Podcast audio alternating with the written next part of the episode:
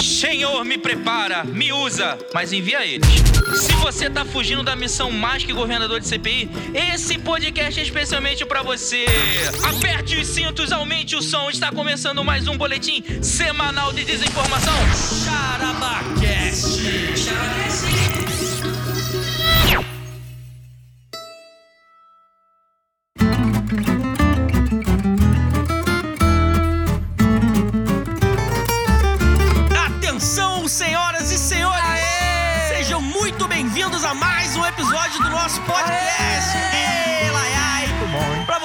nos ouvem, vocês que acharam que a gente não tinha nenhum conteúdo de valor pra agregar aqui, vocês estavam Achou errado, certos. Vocês estavam certos. E tanto a gente não tem nada pra agregar que a gente trouxe um convidado no episódio de hoje. É pra ratificar. ratificar a nossa aí, incapacidade Jeová, é aí. de transmitir bom conteúdo pra vocês. Senhoras e senhores, aqui com vocês, Jefferson Chan. O Ederson Alentejo, a voz de veludo do seu podcast. Pop, tudo bem, Pop? Ele foi no banheiro. Meu Deus, quem está aqui entre nós? Juquinha, você chegou cedo Oi, hoje. tio! Tudo bem, Juquinha? Sim, posso brincar no computador? Sangue, fogo e poder. Daqui a pouco, Juquinha, depois que acabar a gravação, você vai conseguir, você vai chegar lá. Voltei, voltei. Tudo bem, Pop? Tudo bem. Beleza? E, gente, no episódio de hoje, ele está abrilhantado, não pela nossa presença, porque vocês já nos Cheiroso, conhecem. tá vocês já sabem que a gente é assim mesmo, e é isso aí, não pode vir nada muito bom de São Gonçalo, mas dessa vez nós vamos provar que pode haver coisas boas em São Gonçalo. Que isso, inclusive vão embora de São Gonçalo. É assim que funciona, né? É assim que a natureza das Mas coisas isso aqui dita. parte. Essa é parte. Dessa pra uma melhor. Prepara e leva. Vai embora!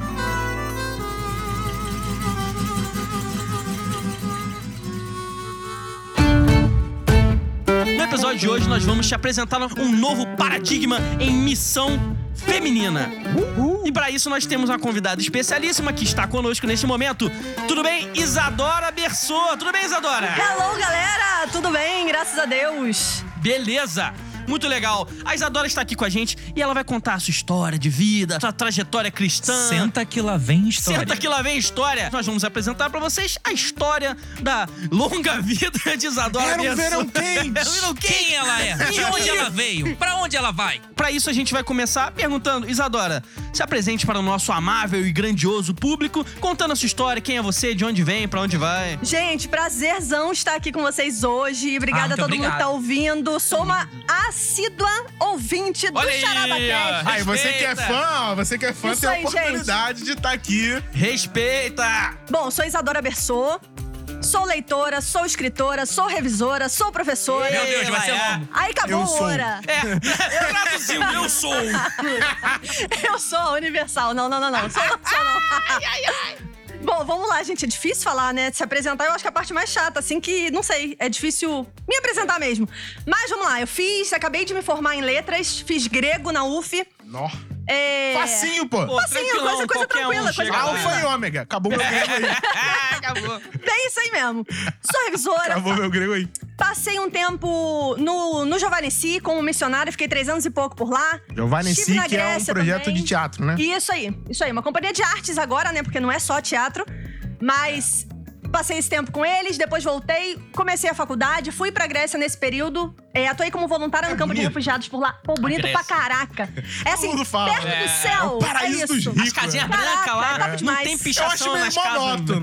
Eu, eu infelizmente, a parte das casinhas brancas eu não fui ainda, mas vou, vou um dia, em breve, É eu porque creio. pra mim Grécia era aquilo. Era Não, aquela aquela ali é uma ilhazinha, Santorini, pequenininha lá Eu no ia perguntar se lá tem coisa. Zodíaco, mas deixa pra lá. Melhor, Teve um dia. Melhor, melhor ficar sério o podcast. Um dia E aí, teve. então fui pra Grécia, mas o que? Atualmente faço parte de um grupo chamado Inverso ao Avesso. Na verdade, a gente é um núcleo de artes, né? Inverso, e aí, avesso? Inverso ao avesso. Tem toda uma explicação. É bem físico teórica, mesmo, A gente vai chegar lá, a gente vai chegar lá. Maneiro. Isso aí. Eu tenho Stranger dúvidas, eu tenho Things que no chama. coração. É Stranger Things. É mó da hora, é mó da hora. Tem no Instagram, pode seguir a gente por lá. Invertido, É estranho. Stranger Things. Multiverso, multiverso.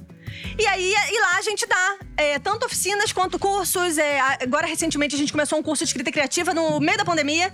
E agora a gente tem formado novos escritores, a gente tem feito mentorias, auxiliado aí na publicação de novos escritores. Tem sido bem legal. Ou seja, tá ficando milionária e não tá avisando Ah, pra essa nós. parte aí eu recebo, Deus, eu faz recebo. trabalho tá tendo, trabalho tá tendo. Muito Dinheiro nem tanto. Conta pra gente, Isadora. é, você já falou aí um currículo gigantesco, mas é, como que começou a sua, o seu engajamento? É, vamos falar primeiro da parte missionária. Aham. Então, como é que começou o seu, o, é, o seu, vamos dizer assim, o seu chamado e depois o seu encaminhamento de rumo ao campo missionário? E aí você falou que foi pro, pro Giovanni Si, depois foi pra Grécia. Em que ordem que foi isso? Como é Então, que quando foi eu nasci. Então, Então, Quando Abraão saiu de isso sua é terra- Essa é uma aqui- dúvida. Isso aí. E, mas é uma dúvida que eu tenho. Se você, você nasceu crente ou se converteu? Nasci crente, assim, né? Eu Meus nasci pais eram crente e me converti. católicos, Me converti, me converti depois. Não, não, não, mas é sério, é Que verdade. Deus nos amou antes da Não, fundação. foi o Tá Espírito. Santo que me converteu. É, tem isso ainda. É escolhida, né? Justificada, regenerada, tudo esco- Não, é, normalmente tem um, tem um ponto da nossa vida assim que a gente marca e fala, pô, daqui Isso. pra lá eu conheci Jesus e É, tal. pra mim esse período aí foi na adolescência, por volta de 12 anos, assim, que foi quando eu me batizei. Eu já era crente, né? Já ia pra igreja desde sempre, desde a infância, com a minha mãe e com o meu pai. E aí, quando deu 12 anos, assim, que eu acho que eu tomei mais vergonha na cara e falei assim: não, o negócio é sério, tem que assumir esse compromisso mesmo. Aí foi quando me batizei. E foi por essa Eu época que Deus começou a falar mais comigo. Com, é, pois é, Sean, lembro que a gente se conhece há quase a vida toda. É, mas foi quando Deus começou a falar mais diretamente comigo a respeito de missão. Só que na época tinha aquela onda de manto de todo mundo receber profecia de que ia ser missionário. Ah. E eu nunca tava dentro das profecias da missão. e eu falei assim: bom, Deus tá chamando todo mundo, deixa quieto. Onda de manto é aquilo que o pastor vinha com manto assim, vinha passando, em Passando cima. um passando paninho, pra passando derrubar. paninho. Não, era só profecia, só profecia. E aí eu fui, teve um dia específico que eu tava num. Como que foi? A gente foi num culto na casa de alguém que tava. É, a pessoa não Culto tava no lar? mais. Culto Culto, no no lar lar. mesmo. Obrigada, isso aí, culto no lar. Tinha um rapaz que tava desviado, que era lá da igreja, então os pastores quiseram fazer um esquema de ir pra alcançar, né? Conversar e tal, tentar ver. é, acompanhar mesmo a vida do, do rapaz. E aí, naquele dia, o pai dele, que era diácono, chegou e falou assim: Deus está me mostrando uma pessoa ela vai ser missionária. E só que no dia, tinha uma roda de meninas, todas elas já tinham recebido profecia pra ser missionária. Faltava você. Tá aí, vai falar pra essas Hoje é o meu aí, dia. Com É igual criança no final, aquela da chamada pra ir embora, que o pai chega. aí fica Só pra, só, pra, só pra entender, essas outras meninas, você sabe se elas são missionárias? É, agora? que eu saiba não, infelizmente. Tá interessado. Só pra ter certeza. Só pra ter certeza do Que eu já tá imaginava. É. E aí ele foi e falou assim: é você que está de macacão verde. Jamais esqueci daquele macacão. aí aquilo ali veio no meu 12 coração, anos. assim, com 12 anos. Aí aquilo veio no meu coração de um jeito assim que eu falei: hum, deve ser de Deus. Deu aquela vontade de chorar. E eu já era muito chorona na igreja, né? Assim, do, do espiritual. Eu falei, cara, pode ser de Deus. E aí passou um tempo. Eu fui pra um retiro na igreja. Minto, eu tinha recebido antes uma palavra de um rapaz, também crente, graças a Deus, firme e forte. Já teve até aqui no podcast. Não vou dar nomes. E aí ele foi e disse que é, realmente Deus tinha um chamado pra mim ali com relação à missão. E aí eu fui num retiro da igreja, conversar, conversando com uma amiga a respeito desse chamado. Ela chegou pra mim e falou: ah, amiga, mas você tem que conversar com Deus, orar, ver se realmente Deus vai confirmar esse negócio coisa, aí. você tem que conversar tem que com orar, o- orar sem cessar. né? Eu falei: não, amiga, com certeza, vou orar e Deus vai fazer um negócio. Naquele dia que eu conversei com ela, eu tava fazendo a leitura bíblica anual e caiu o quê?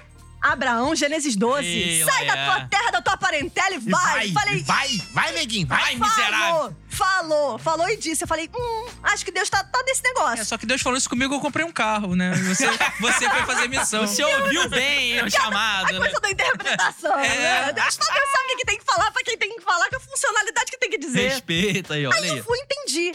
Mês isso eu conversando com uma amiga. No mês seguinte, essa amiga foi pro Inici. Inicialmente. E aí, na época, eu estava orando, porque eu falei assim, cara, se Deus me chamou pra missão, eu quero estudar. Quero saber o que, que eu tenho que fazer, pra onde que eu tenho que ir, se eu vou ficar por aqui, se eu vou pra outro país, o que, que vai dar preparar, aí? né, Me preparar. Isso aí. E E, tem aí que eu ter fui. coragem, né? E tem que ter coragem. E tem que ter permissão das, dos pais também. verdade, é. que é É a menor parte de mais idade, tensa, né? que é a mais parte mais tensa. Eu era, ainda tava no começo da adolescência, devia ter uns 17, 18 anos. Por aí. Minto, eu tava com 18 já. E aí eu fui, falei assim, bom, vou estudar, vou pensar em organizações que a gente tenha no Brasil que deem aula pra missão, ou que seja algum instituto de missão e tal. Na época tinha poucos, hoje em dia você tem muito mais. Eu comecei a orar especificamente pra dois lugares. E aí falei, bom, vamos ver o que, que Deus vai fazer nesse negócio. E aí, passados alguns meses, isso foi em 2013. O lance da- do retiro de carnaval foi em fevereiro. E aí, em outubro, eu já tava metida no Unici. Eu tinha acabado de começar a engenharia em 2012 na UERJ. Olha só. Tava na faculdade, Saiu entrei... dessa vida, né? Saí, não, saí depois Deus te converteu, graças Deus a Deus. me converteu, graças O a que Deus. seria de você? E se, né, como diria Marvel, e se você estivesse na UERJ? Imagina, Deus né? livre, gente. Vários dreads O problema na é cabeça. engenharia. Mas é engenharia é difícil. É que assim, meu, meu pai é professor de matemática, eu sempre gostei de matemática, falava que ia ser professora também. Minha mãe também é professora, mas pedagogia. Ainda bem que Deus te salvou, né? Deus me salvou. Agora eu sou professora também, mas de português. né? Amém. E aí, português e grego ainda. Pra, pra É, mas não, Deus pra não deixa ele um facilitar. espinho na carne, que é pra provar, pra manter a humildade. É aí, pra manter a graça que Chora. basta. A graça que basta. E aí eu fui, na época da engenharia, falei assim, cara, então vou aceitar o convite e vou pro Unici. E aí eu lembro que eu conversei com um amigo na época e ele falou assim, Sadora, mas o que, que você quer? Assim, você acha que Deus tá nesse negócio? Eu falei, cara, eu tava orando pra ir pra algum lugar. Eu queria me preparar antes, mas Deus já chamou pra algum canto assim que eu vou já chegar trabalhando, então amém, vida que segue, vambora. O lance vai ser O Unici, então, meus não é pais. só é, essa parte artística, ele tem um projeto Isso missionário. aí, isso aí. É tanto Entendi. tem um Eu não projeto conheço, missionário não. de. eu- você já, bom, talvez os nossos ouvintes conheçam o Jardim do Aham. Inimigo. Jardim vou do te Inimigo é levar muito conhecido, já rodou muito na vi, internet. já vi no. YouTube. É uma Isso obra do É Nici. isso aí, é uma obra do Nici. Nici. É dessa companhia. É.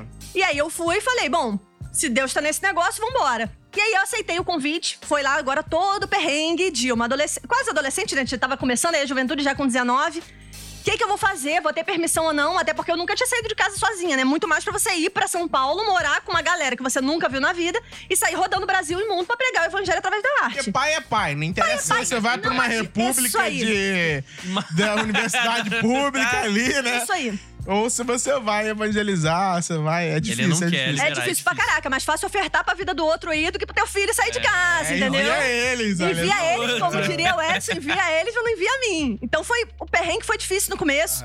Isso, inclusive, né, por causa da preocupação com a faculdade, já que eu já tinha acabado de começar a faculdade, estava no terceiro período, eu doida pra sair desde o primeiro. Falei, não, mãe, não, pai, pô, eu vou, fica um tempinho só. Coisa rápida, dá pra eu can- cancelar aí a Tem matrícula. só cinco Ah, anos. de pá. boa. Durou foi quanto? Só. Tempinho só? Ah, foram três anos e três meses. podia ser mais, podia ter É sido aquele, mais. velho, eu vou ali. É. Olha, já ali. volto, olha, já volto. Né? E aí eu fui, beleza. Aí consegui, depois de muita insistência, permissão, em princípio, pra ficar seis meses. Então eu entrei em outubro e ia ficar até abril. E aí, quando deu, faltando um dia pra acabar o prazo de seis meses, minha mãe me liga.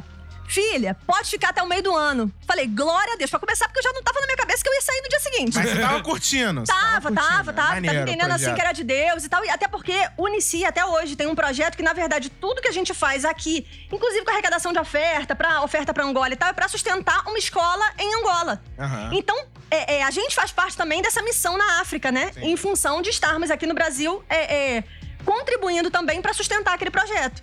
Então, pra mim, sempre foi muito bacana. Assim, eu confesso que eu não era muito fã de teatro, não. Eu adoro assistir, sempre gostei, coisas ligadas à arte.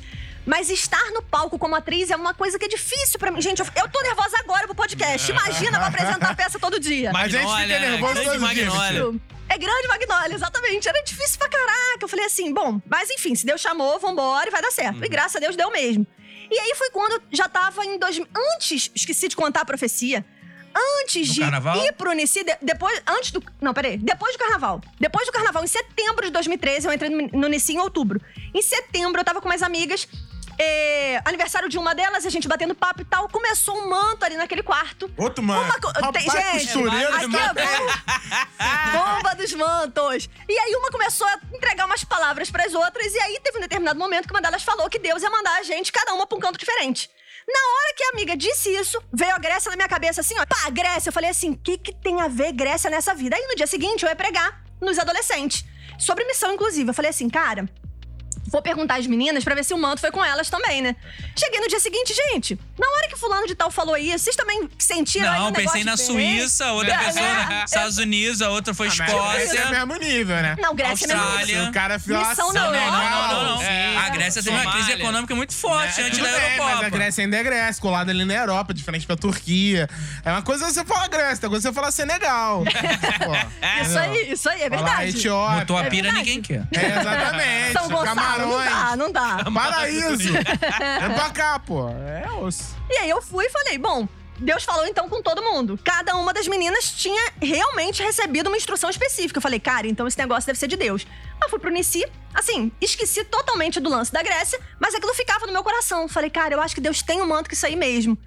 Teve um dia num culto, que a gente tava num culto do Nici já, Cara, os encontros com o Kaique sempre tinham um manto. Não, não tinha como, assim. Era Quem uma é Kaique? É o, o líder do Nici, que faz o capeta do Jardim do Inimigo. Vou te levar flores. É muito de Deus, né? É muito de Deus, É, é muito, de muito Deus. mistério. E aí a gente tava numa reunião específica lá sobre o ministério, no final ele ia fazer uma oração. E eu tava pedindo a Deus que me confirmasse a questão da Grécia, porque eu falei, Deus, eu não tenho problema nenhum de ir pra lá. Mas eu preciso que o Senhor realmente me direcione, porque, pô, é outro país, outro continente, outra língua. O que, que eu vou fazer na minha vida estando lá? facinho, né?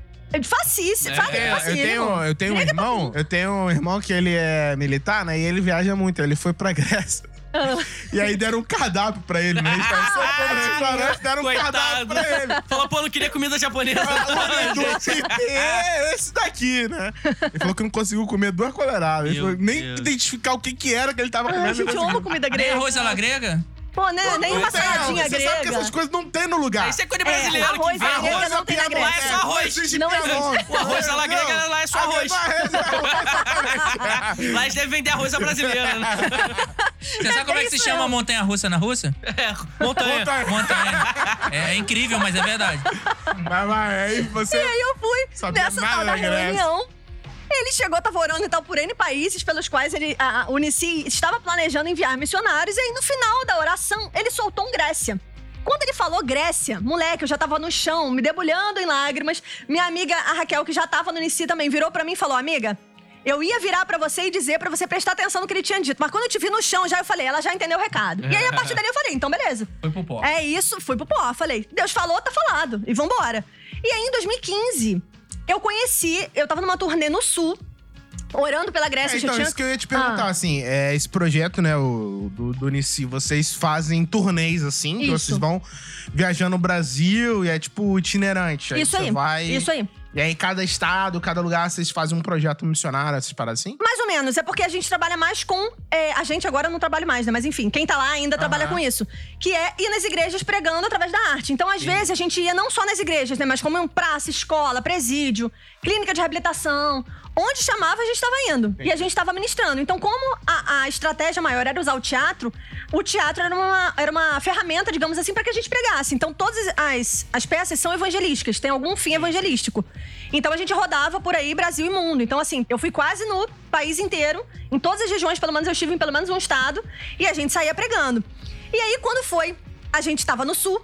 Uma, uma- a minha líder sabia já do meu chamado pra Grécia e tal, eu já tava orando por isso, já tinha comprado bandeira, já tinha comprado Bíblia, tava aprendendo alfabeto grego, tudo sozinha. Caramba. E aí eu fui e falei, bom, Deus tem um negócio, então vamos fazer. E aí ele chegou, é, essa minha amiga chegou e falou assim, Zadora, você não vai acreditar. A irmã aqui da casa vai pra Grécia em junho, isso era março de 2015. Aí eu, mentira. E naquele dia eu tinha tido um sonho, quando eu estava dormindo, eu acordei e lembrei do sonho. E no sonho eu me via numa área como se fosse de muita terra, assim, é, como se fosse terra vermelha. E aí eu Barro é, vermelho. Tipo barro vermelho. Aqui na área. Tipo barro vermelho, aqui na minha área. Eu, eu tava parada nesse espaço de muita terra e falava assim: caraca, que louco, eu tô passando por onde Paulo passou. E pum, acordei. Aí eu, pô, passando por onde Paulo passou, Paulo passou por uma cacetada de lugar, pô, o cara é missionário top pra caramba. Falei, ok. Quando eu conheci a irmã que ia pra Grécia, ela me Vamos usar deu. o raciocínio lógico, né? Passou pela também. O quê? Vamos usar o passou pela Grécia também. Passou pela também, Grécia também, é. exatamente. Só que eu não tinha me ligado nisso ainda. Aí eu fui. Ah, no dia seguinte, a minha líder falou sobre a menina que ia, a irmã da igreja que ia. Eu falei assim: Ah, ela, você tem um pan, você quer um panfleto da viagem? Eu falei, claro que eu quero. Quando eu pego o panfletinho, a, a- bandeira do Brasil com a Grécia, escrito assim: percorra os caminhos de Paulo na Grécia e no seu lá. Eu falei, é, moleque. Ei, Falei, Deus tá nesse negócio. uma resposta. Deus falou rápido, papum. Negócio de um dia no outro falou. Boa. Falei, então fechou. E eu tive Ainda bem que hoje tem Uber, né? A pera, ô. Cruel. E aí eu fui na fé, eu falei assim, não, Deus tem um negócio, então ele vai fazer. E eu tive tanta fé de que eu ia pra aquela viagem, que eu fui correr pra tirar passaporte, correr pra fazer todos se os rolês. adiantou, já. Ah, me adiantei em tudo. Eu não Isso é tinha fé. dinheiro, mas eu falei, tudo que eu tiver de dinheiro vai ser juntado E aí. visto é caro, né? Essas paradas. Mas graças a Deus, visto não precisa pra Grécia. Ah, o brasileiro é? Pode ficar até três meses sem visto lá. Então é top. Então, assim, tinha aí a vantagem. Eu precisava só da passagem, que também era crer. cara. A viagem total custava, na época, cerca de 12 mil reais. Eu tinha mil? Barato. Claro que não. Trocado. 12 mil, Tranquilo. então, menos Dinheiro ainda. de bala pra Ederson. E aí eu fui e falei, cara, se Deus tá no negócio, ele vai fazer. E eu, na minha cabeça, criei a esperança de que alguém ia pagar a viagem e alguém ia ter que cancelar essa viagem. Então a viagem ia estar paga e eu ia ser abençoada. olha a quarta dimensão trabalhando aí. A quarta dimensão. É muito Bem específico, específico. né? Bem específico. Eu tava com isso na cabeça. Aí eu fui tentar tirar meu passaporte, não estava conseguindo horário onde a gente estava em Porto Alegre. Porque como a gente viajava muito, a gente estava direto no interior, voltava pra Porto Alegre. Eu falei, cara, Deus vai ter que fazer um negócio. Aí, eu tive um outro sonho com uma amiga num dia e falei assim: opa, na época não tinha WhatsApp, a gente usava Facebook. Aí eu vou mandar mensagem pra essa amiga com a qual eu sonhei.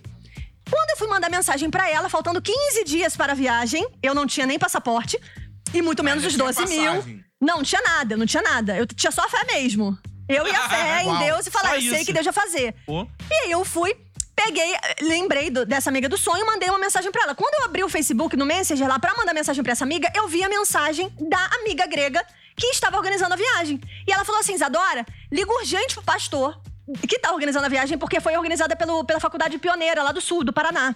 Aí, Paraná não, Rio Grande do Sul, eu acho. Não lembro já onde era o estado. Aí eles, Isadora, liga pro pastor urgente que ele tem um negócio pra falar contigo. Aí eu já arrepiei, falei assim: caraca, eu acho que eu vou. Isso era três e pouco da manhã, horário de, de batalha espiritual. Sempre, sempre. Sempre. Aí meu amigo Julian, que tava comigo na equipe, falou assim: Não acredito que essa garota vai mesmo, cara. Eu falei, bom, vamos ver. Liguei pro pastor no dia seguinte.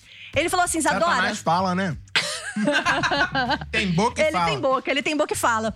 Aí eu cheguei e falei pra. Liguei pro pastor no dia seguinte, ele falou assim: então, Isadora, a Vuli tava conversando com a gente, Vuli, essa minha amiga grega.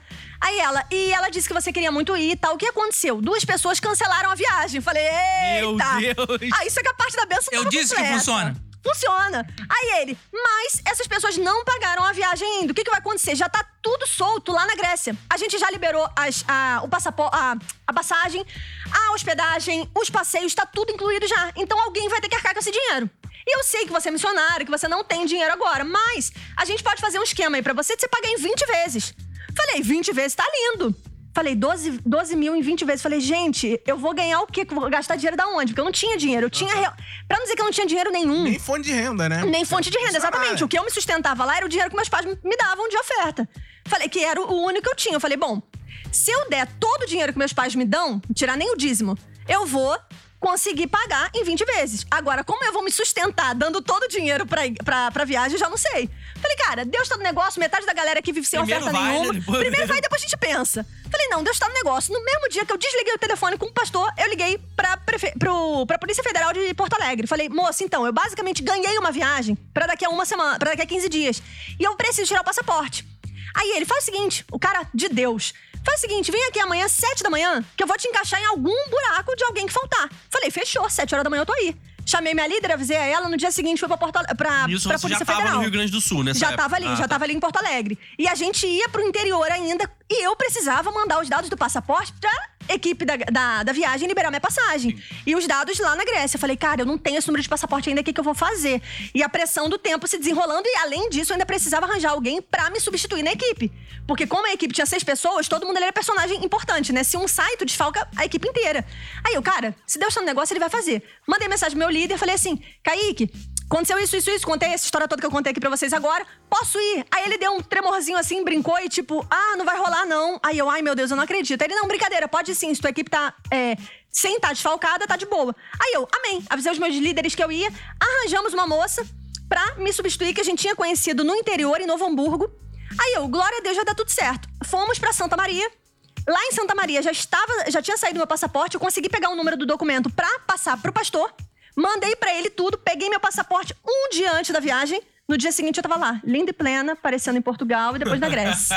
Então, assim, Deus fez os negócios muito louco. É pra aplaudir de pé, É igreja. pra aplaudir de É pra pé. de pé. Paguei em 20 vezes, paguei em detalhe. Ó, eu esqueci de contar dessa provisão. Fui pra viagem basicamente sem dinheiro nenhum.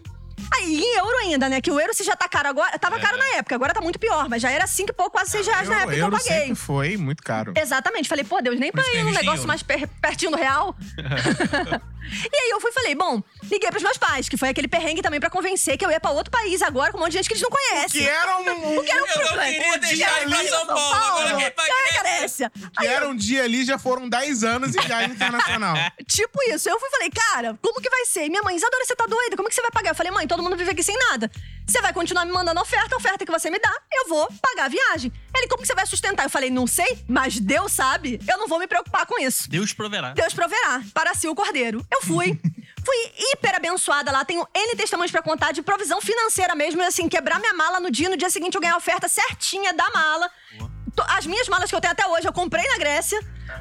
Ai, gente, é Deus, é muito bom. E aí eu fui, voltei da Grécia sem um centavo no bolso. Mentira, eu tinha deixado 400 reais em dinheiro das outras ofertas que eu tinha juntado durante os meses que eu cria que eu ia pra Grécia. Falei, bom, tem 400 reais aqui agora, vamos ver o que que eu vou fazer com esse dinheiro. Ah, dá Se Deus pra comprar explicar. uma bala Juquinha. É, Juquinha não. O valor do, o valor do dinheiro hoje não vale nada. Exatamente. Ainda mais ela falou em dinheiro, dinheiro mesmo. Sim. Em espécie. Não tava Espécie. em banco Espécie. rendendo nada. Não, rendendo nada. E a gente é poupança na caixa, cara. Porque assim, a gente não tinha nem é, endereço fixo. Porque o endereço da base era o endereço de Biúna. Então não, não era um lugar meu, não tinha é, comprovação de residência, endereço, né? Então o, que que, a un- o único lugar que abria sem isso era caixa, na lotérica. Então a gente foi lá pro centro de Biúna pra tirar e ter essa conta. E aí eu fui, quando voltei do quando voltei da Grécia, cheguei no meio de um evento lá no nosso no sítio, Encontrarte. Acabou o evento, falei, cara, agora Deus vai ter que fazer um manto aí, um mistério pra eu me sustentar realmente daqui pra frente. Na mesma semana, eu virei líder de equipe. Então, a minha equipe anterior foi toda separada e eu virei líder de uma nova equipe. Quando eu virei líder, eu fui convidada pra fazer a agenda dessa equipe. E quem fazia a agenda recebia uma oferta, que era o valor que meus pais me davam. Então, assim, quando eu cheguei, eu falei: glória a Deus, agora eu tenho um sustento que vai ser o trabalho da, da, da secretaria, assim, né, de agenda da equipe. Então, eu comecei a fazer agenda, liderava a equipe, ministrava e tamo aí, a gente fazia Cara, tudo. mas, Carregava pallet. mas, enfim, aí você conseguiu chegar lá na, na Grécia. Eu, eu li, enfim, daqui a pouco a gente vai falar do livro, né, que você trouxe. É, que você foi é, considerado assim, peregrino em terra estrangeira, Aham. né? E como que foi, assim, é, é, trabalhar lá com missão? Como é que, como é, que é o povo grego? É, foi um, você atendeu a- o- as pessoas da Grécia ou os brasileiros que Uhum. moram lá? E, assim, você tem experiências de, de missão, refugiado? Então, como é que, como em é que funcionava 2015 isso? foi uma viagem muito de presente de Deus, assim. Foi muito mais turística do que outra coisa. Apesar de que, como era organizada por uma faculdade eh, batista, da galera que tava fazendo seminário teológico, a gente tinha aula, a gente tinha palestra, a gente ia pros lugares específicos e aprendia sobre a Bíblia, os caminhos de Paulo, viagem missionária, etc e tal. Então foi muito mais de aprendizado. Eh, Eu até recebi um certificado de arqueologia bíblica e história bíblica. Legal. Em função dessa viagem. Mas foi mais pra curtir, assim, conhecer a terra. E os gregos, gente, são maravilhosos. Você porque, dormiu assim, na casa de uma pa- família lá. não, nessa ocasião não, a gente ficava em hotel, né? Ah, então legal, foi uma viagem. Gente, 12 mil? Moleque! Pô, a gente ficou em lugar top. Legal. Foi, assim, um presente realmente de Deus. Até estranhei quando eu voltei pra Ibiúna. Então, gente, sítio, no final desse episódio, a gente vai Brasil. sortear uma viagem pra Grécia.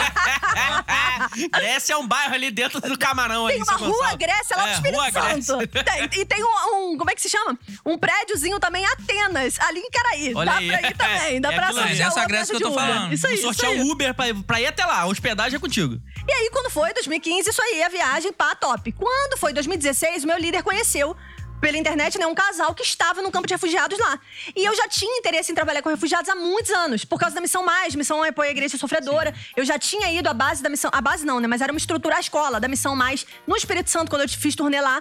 Falei que aí a equipe inteira do Nici já sabia que eu tinha chamado pra Grécia, né? Já que eu já tinha ido em 2015, então foi aquele, aquele mover, assim, Mas todo tem. mundo. é, você falou que da é, Missão Mais. Isso, Missão Fala um Mais. pouquinho, é. é que trabalha com refugiados, essa missão. Isso aí, missão em apoio à igreja sofredora. Eles é coordenado, na verdade, pelo Mário Freitas e outros missionários também, tem outros pastores. E eles fazem é, trabalhos especialmente em, em regiões em que a igreja sofre. Então, isso envolve refugiados, isso envolve é, desastres naturais. Então, eles têm projeto no Haiti, projeto na China, projeto em uma cacetada de lugar do mundo. Algo bem específico, é uma missão Isso aí. com uma especialidade específica para aquele fim. Exatamente. Então, como eles trabalham com a igreja normalmente sofredora. é específica. A, a- a- graça da piada é essa, estragou totalmente. Mas era exatamente isso. Eles fazem trabalho de mini crédito pra, pra pessoas que estão vivendo uma situação de sofrimento, ou que, de repente, por exemplo, são refugiados, ou pessoas muito pobres, ou de países que eles realmente precisam de algum tipo de ajuda. Então, eles incluem isso junto no projeto deles de missão. Então, você pode sustentar também se você quiser, mas antes, gente, de sustentar qualquer missão, deposita aqui no Charabacast. Olha aí, ó. Fortalece Eu essa recebi missão. esse Fortalece essa missão. Senti que é de Deus. Ela vem e traz o manto com Muito ela. bom, e a gente vai deixar o Pix pra você fazer uma transferência pra abençoar essa obra que também é missionária, aleluia. É isso aí. e aí eu fui, quando eu fui já, e todo mundo já sabia desse chamado, quando falou do lance de refúgio, falei, vambora. Só que eu precisei ficar meses em oração e, con- e- e conversando com o meu líder pra convencê-lo de ir. E aí a história já era um buraco mais embaixo, né? Porque se eu tinha ido por, é, pelo Unicip, uma viagem turística, agora eu ia pra um campo de refugiados sozinha, solteira mulher. E pra convencer os Pra pais também. convencer é- meus pais. Aí eu, gente, Deus vai ter que descer na terra. Já fez isso, né? Jesus já veio. Mas assim, não veio pra eles, assim, né? Em pessoa. Então eu falei, cara, vai ser o negócio, vai ser osso, vai ser puxado, mas eu queria realmente. Aí foi aquela coisa da fé sobrenatural que você crê que o negócio vai acontecer, a quarta dimensão. É. Você tá ali, você já materializa. Eu falei, cara, Deus vai fazer um negócio e eu tô crendo nisso. E no início de 2016, já tinha conversado com meu líder que eu tava planejando sair do ensino no final do ano, porque eu senti de Deus que eu precisava voltar a fazer faculdade. E eu já tinha recebido uma direção antes de ir pro Unicid que eu devia fazer letras. Então eu falei, cara, vou tentar ir seguir na obediência, tô sentindo que o momento é agora, discernindo esse tempo e vambora. Meu líder deixou, falei, fechou. Só que ele não sabia onde eu ia ia estar no Brasil, né? Eu tava em Sergipe na época, comprei passagem, vim pro Rio. Fiz três dias de. Fiquei três dias aqui no Rio, fiz as provas do Enem. Foi na época da ocupação. Deixou muito perfeito, gente, porque a escola em que eu ia fazer a prova não ocupou. Então eu tive como fazer, porque senão eu estaria na Grécia na época e ia ter perdido a oportunidade de fazer o Enem. E aí eu Pra fui. quem tá nos assistindo de repente dos Estados Unidos, Europa, aqui no Brasil houve uma época que o pessoal ocupou as escolas. Por um motivo que Não eu nem lembro aula. agora. Eu não lembro e não não. teve aula. Teve, teve sim, uma Teve ocupação. É porque você devia estar você devia estar viajando pela Itália, em algum lugar assim. Passando, passeando Você pela vê, né? Suíça, Pela né? e Suíça. tal. Quanto, tal. o quanto eu sou inteirado da educação brasileira. Maravilhoso. É. E aí eu fui, falei, fiz o Enem. E fui pra Grécia. E aí, quando eu fui, já fui especificamente pra trabalhar Segunda no viagem. ah, na segunda viagem de 2016. Isso foi em novembro. Aí já foi pedreira, já não foi mais Aí já foi hotelzinho. pedreira, aí já foi difícil. Aí, graças a Deus, eu tinha conhecido um pastor online. é, por e-mail, na verdade, num site que quando Deus falou comigo da Grécia, eu comecei a pesquisar. Então, até hoje, eu tenho uns arrobinhas assim no meu notebook, que são de é, projetos específicos que atuam na Grécia e tinha um pastor brasileiro lá. Falei, cara, eu vou entrar em contato com esse cara. Mandei mensagem pra ele que, sem nem me conhecer, falou: não, conversei aqui com minha esposa, a esposa dele é americana. É, a gente é, topa te receber. Você fica aqui três dias com a gente em Atenas e depois você vai pra, Ele pro é campo em Lesbos. grego ou brasileiro? Brasileiro, esposa norte-americana e ficaram na Grécia por Tá 10 lá no- anos. na Grécia fazendo Agora ele saiu, já. voltou para os Estados Unidos, mas ele faz missão agora no mundo. Ele tava agora em outubro na Etiópia. Qual o nome dele? Etiópia. André, André Rocha. Fica aí o destaque, a esposa Molly, uns queridos, queridos do meu coração, muito usados por Deus. E aí eu fiquei três dias na casa deles e depois fui sozinha pra o, o campo de refugiados. Aí esse, esse era o meu temor. Por quê? Meu inglês não é lá essas coisas. Mas eu fui assim na fé, passei por um processo seletivo pra você entrar na organização que eu trabalhei, foi a Euro Relief. É, Eles aceitam voluntários de qualquer lugar do mundo, só que o idioma base ali entre os, entre os voluntários é inglês. Eu falei, cara, vou tentar me virar. Já tinha feito meu cursinho, vambora. Vou com a cara e com a coragem. Supletivo, Aquele velho supletivo, bruxo, né? supletivo. É, o velho bruxo. bruxo. Agora era a hora.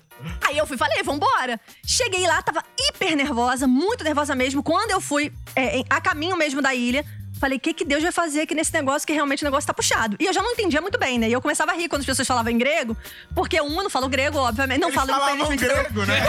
Exatamente. Falavam grego. É, no caso, você chegar pensando falando grego de verdade. Você fala, putz, você tá falando grego, tô. E aí você faz Agora é o momento né? que o Você editor bota a bateria. É. Badum-ts. E aí eu fui, cheguei no campo, passou o rapaz que me recebeu da Euro Relief já me pegou no campo de no campo não, no porto. E aí eu fui, ele me passou um videozinho de apresentação da companhia, né, da, da organização. Eu não entendi bolhufas, falei, gente, o que, que eu vou fazer da minha vida? O Eu não vídeo já tava em inglês, vídeo, então já era. Sem legenda, pô, não tem uma pessoinha pra dar um help. Aí, com a graça de Deus, naquele dia, logo depois que eu assisti o tal do vídeo, o rapaz que estava, tinha ido me buscar buscou também uma outra menina que ia ser voluntária, que era da Colômbia, a Sarai. E a Sarai foi uma benção na minha vida. Por quê? Porque além de ela falar inglês, ela entendia português e eu entendia espanhol. Perfeito. Então a gente se falava nas nossas línguas nativas e quando dava algum BO, a gente puxava pro inglês pra tentar se resolver. Então, assim, todos os dias do. Ah, e detalhe, quando eu cheguei no campo, já tinha uma equipe da Jocum, de Maceió, uma galera de brasileiro, devia ter umas 10 pessoas do Brasil lá também, que já estavam há 15 dias e ficariam mais 15 dias. Então eu cheguei, fui embora e eles estavam lá ainda. Então eu falei assim, cara, Deus foi perfeito, ainda bem que eu não desisti, porque o primeiro dia, quando começou o cara a falar inglês britânico, moleque, você não entende nem o hello, cara. É. Pô, Hello. falei, que língua Quase é um essa? alemão, um inglês. É. É, é britânico. Bem fechado, né? Caraca, você não entende nada. Eu falei, meu Deus, pra que que eu fiz o curso? O que, que adiantou esse curso aqui? Mais com a glória de Deus, graças a Deus, eu, eu agradeço assim, porque eu tive a coragem de ir. Porque tem hora que realmente você só vai ver a provisão quando tu dá o pezinho lá. Se eu não tivesse ido, eu não saberia que ia ter brasileiro. Eu não saberia que eu ia fazer amiga colombiana que ia me entender. Então, é, poderia ser mais difícil. E aí, depois que eu passei esses 15 dias no campo, lá foi um trabalho é, voluntário mesmo, voltado pra.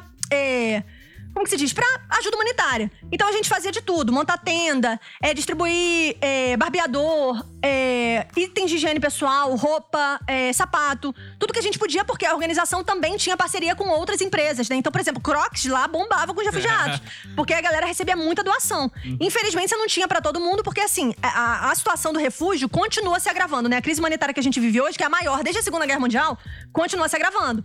Então, pra você ter noção, o campo que eu estive era o maior na época dessa ilha de Foi um Lesbos. período que a Grécia sofreu uma Esse, crise isso foi no. muita gente foi é, pra lá, né? Foi o ano, foi, foi em que ano? 2016.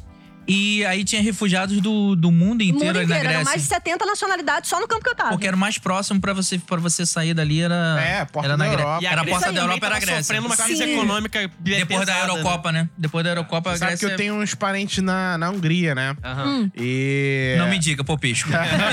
Vai. que no caso é romeno. Ah. Mas enfim, a minha família é húngara. E aí.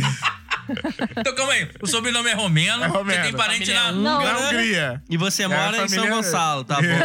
Isso, aí. Ah, muito bom. Exatamente. E aí eu lembro de, de ligar pra lá, né, com o meu hún- húngaro maravilhoso e tal. Aham. Que como você não fala absolutamente nada de húngaro, né?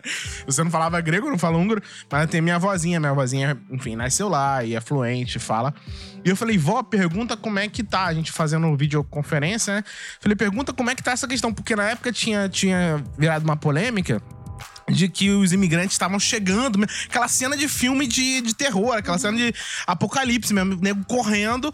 E aí teve um jornalista que ele tava com a câmera assim, microfone, e veio um, um imigrante lá correndo, ele botou o pezinho, o cara capotou na, na coisa e aquilo foi filmado, CNN e tal, todo mundo, pô, a Hungria tá dando, botando o pé pra, pra o cara morrendo de fome, não sei o quê. E aí aqu- aquilo ficou tipo assim, a Hungria ficou super mal falada é, é, é, no mundo todo. Todo mundo ficou assim, caramba, como se eles fossem. E a Hungria é uma porta de entrada também, porque tá perto ali da, da- do Oriente, da Ásia e tal. E aí, quando eu liguei, falei, cara, mas vem cá, vocês estão batendo nos imigrantes mesmo? Como é que é? Cada um defende seu. Mas eu lembro da minha prima falando assim: é, não, o que acontece é o seguinte: aquele evento específico foi tipo uma uma revolta, assim, sabe? Tipo, um, como eu vou dizer, uma, uma armação, Rebelião. uma armação, porque a gente, a Hungria é um país de 2 milhões de habitantes, 20 milhões, é bem pequeno, assim, do tamanho do, do Espírito Santo, e, e, e eles tinham vários campos de refugiados, hotéis, e um sistema enorme de, de recepção de imigração que é, o governo organizava, mas a oposição do governo montou aquele espetáculo e o, e o repórter caiu que nem. é, caiu na pilha, né? Daquela coisa, porque a Europa tava assim: olha, a gente já não tem. A Europa tava em crise. Então a gente já não tem emprego pra gente, a gente não tem dinheiro, e ainda vem o pessoal de outros países pra roubar nosso emprego. E virou aquela crise, né? De, de imigração. E, o cara caiu nessa pilha, e enfim, e, e essa cena ficou coisa. Então, assim, eu entendo muito o que você tá falando, porque eu lembro que era, era os, do- os dois países, assim. Na Grécia você tinha os barquinhos com a Isso marinha isso que isso vinha às vezes a marinha vinha resgatando gente que pulava de quase navios negreiros, Isso assim, aí. né? Super lotados, vindo da, da África, né? De Aham. vários países assim. E eu lembro que a Síria tava em guerra sim, também, sim, então sim. tinha muito Eu conheci vários sírio, sírios no campo, aham. Muito sírio, né? E os caras realmente, assim, na expectativa de sobreviver. É Era uma aí. questão de É sobrevivência, aí. né? É isso aí. É uma coisa que eu sempre gosto de frisar. Quando a gente fala de refúgio, a pessoa não escolheu sair do país dela porque ela queria uma vida melhor. Ela não tá saindo pensando, ah, vou para os Estados Unidos viver o sonho americano. Não é. Ela quer sobreviver. E se você pensa hoje, por exemplo, no Afeganistão, tem uma galera que viaja, que vai pra Grécia pra buscar asilo ou pra Turquia. A pessoa anda mais de 20 dias sem comer, com a roupa do corpo, às vezes sem documento, porque ela tá fugindo. Então é uma situação de fuga. Existem motivos, por exemplo, se se você vai ver a lei do, do refugiado atual do Brasil, em vigor, ela diz que o refugiado é aquele que, por fundados temores de perseguição, foge do seu país. Então tem um E a fundamento gente ali, vive né? também, né, uma crise. Até comentei isso num episódio anterior. A gente tem uma crise de refugiados no Brasil, principalmente no norte. Sim, sim. No Que vem da- noroeste vem do da Brasil. Venezuela. Que são os haitianos. é, é, como é que é? Venezuela Guiana francesa. Venezuela, principalmente. né? Venezuela. E tal. Mas acho que haitianos ainda são os maiores receptores, porque a gente É porque a gente destruiu tem- é- é, é o aí. Haiti. Isso aí. E aí a gente fica com aquela coisa, ah, chega aí então, que agora eu vou te dar aquela moral, só que não dá moral nenhuma, né?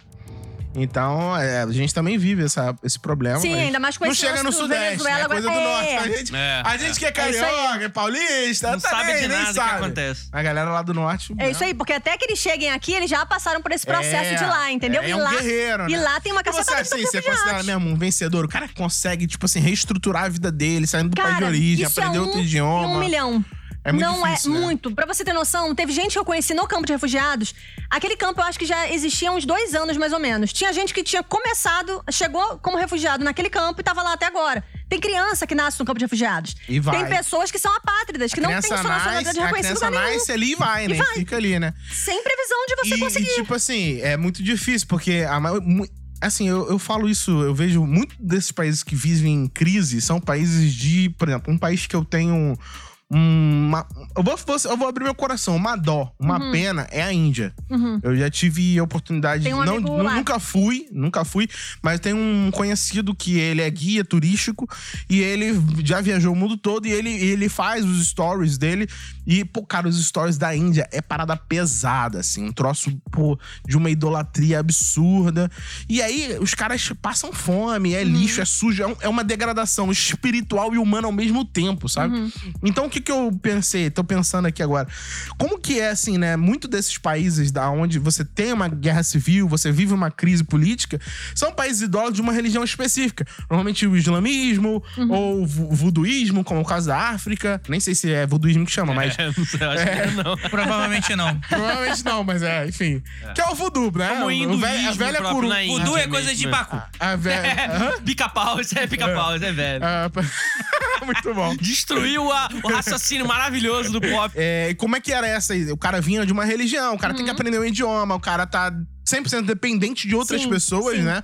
O cara não tem como chegar ali, ah, eu vou plantar aqui pra me sustentar. Não, Não, depende não de comida, depende de tudo, né? Isso aí, lá no campo de refugiados especificamente, você tinha outras ONGs. Então, por exemplo, a nossa ONG fa- fazia aquilo que eu já disse antes.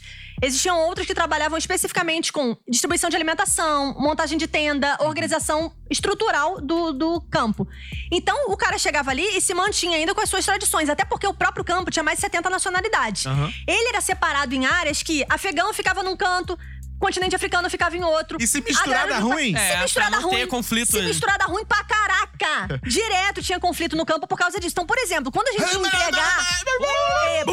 É, É, quando a gente ia entregar barbeador, por exemplo, a gente tinha que tomar. É, Como vocês são preconceituosos. que coisa feia. a gente tinha que vigiar pra ver se as pessoas já tinham gilete, por quê? Porque alguns deles usavam aquilo pra machucar os outros. Isso. E especificamente numa área, é, era dividido o campo em dois em, é, vou dizer dois níveis. Eles tinham três níveis pra família, que era pra ficarem as mulheres, as crianças e as pessoas em situação vulnerável, e os homens solteiros numa parte maior do campo. Então, claro que a gente também tinha que é, é, se ajustar com as nossas. Assim, se guardar. Então, os voluntários sempre estavam acompanhados, você nunca ficava sozinho, sempre tinha pelo menos dois voluntários acompanhando, porque o campo era muito grande. Mas vocês dormiam no meio das famílias ou Não, não? Tinha não, a gente tinha uma parte dos voluntários não no campo, era mais perto do centro, só que a gente tinha tipo uma casa de abrigo. Entendi. Então era realmente uma casa com um monte de beliche num quarto e cada um ficava numa beliche. Alguns dormiam na sala, outros dormiam no quarto.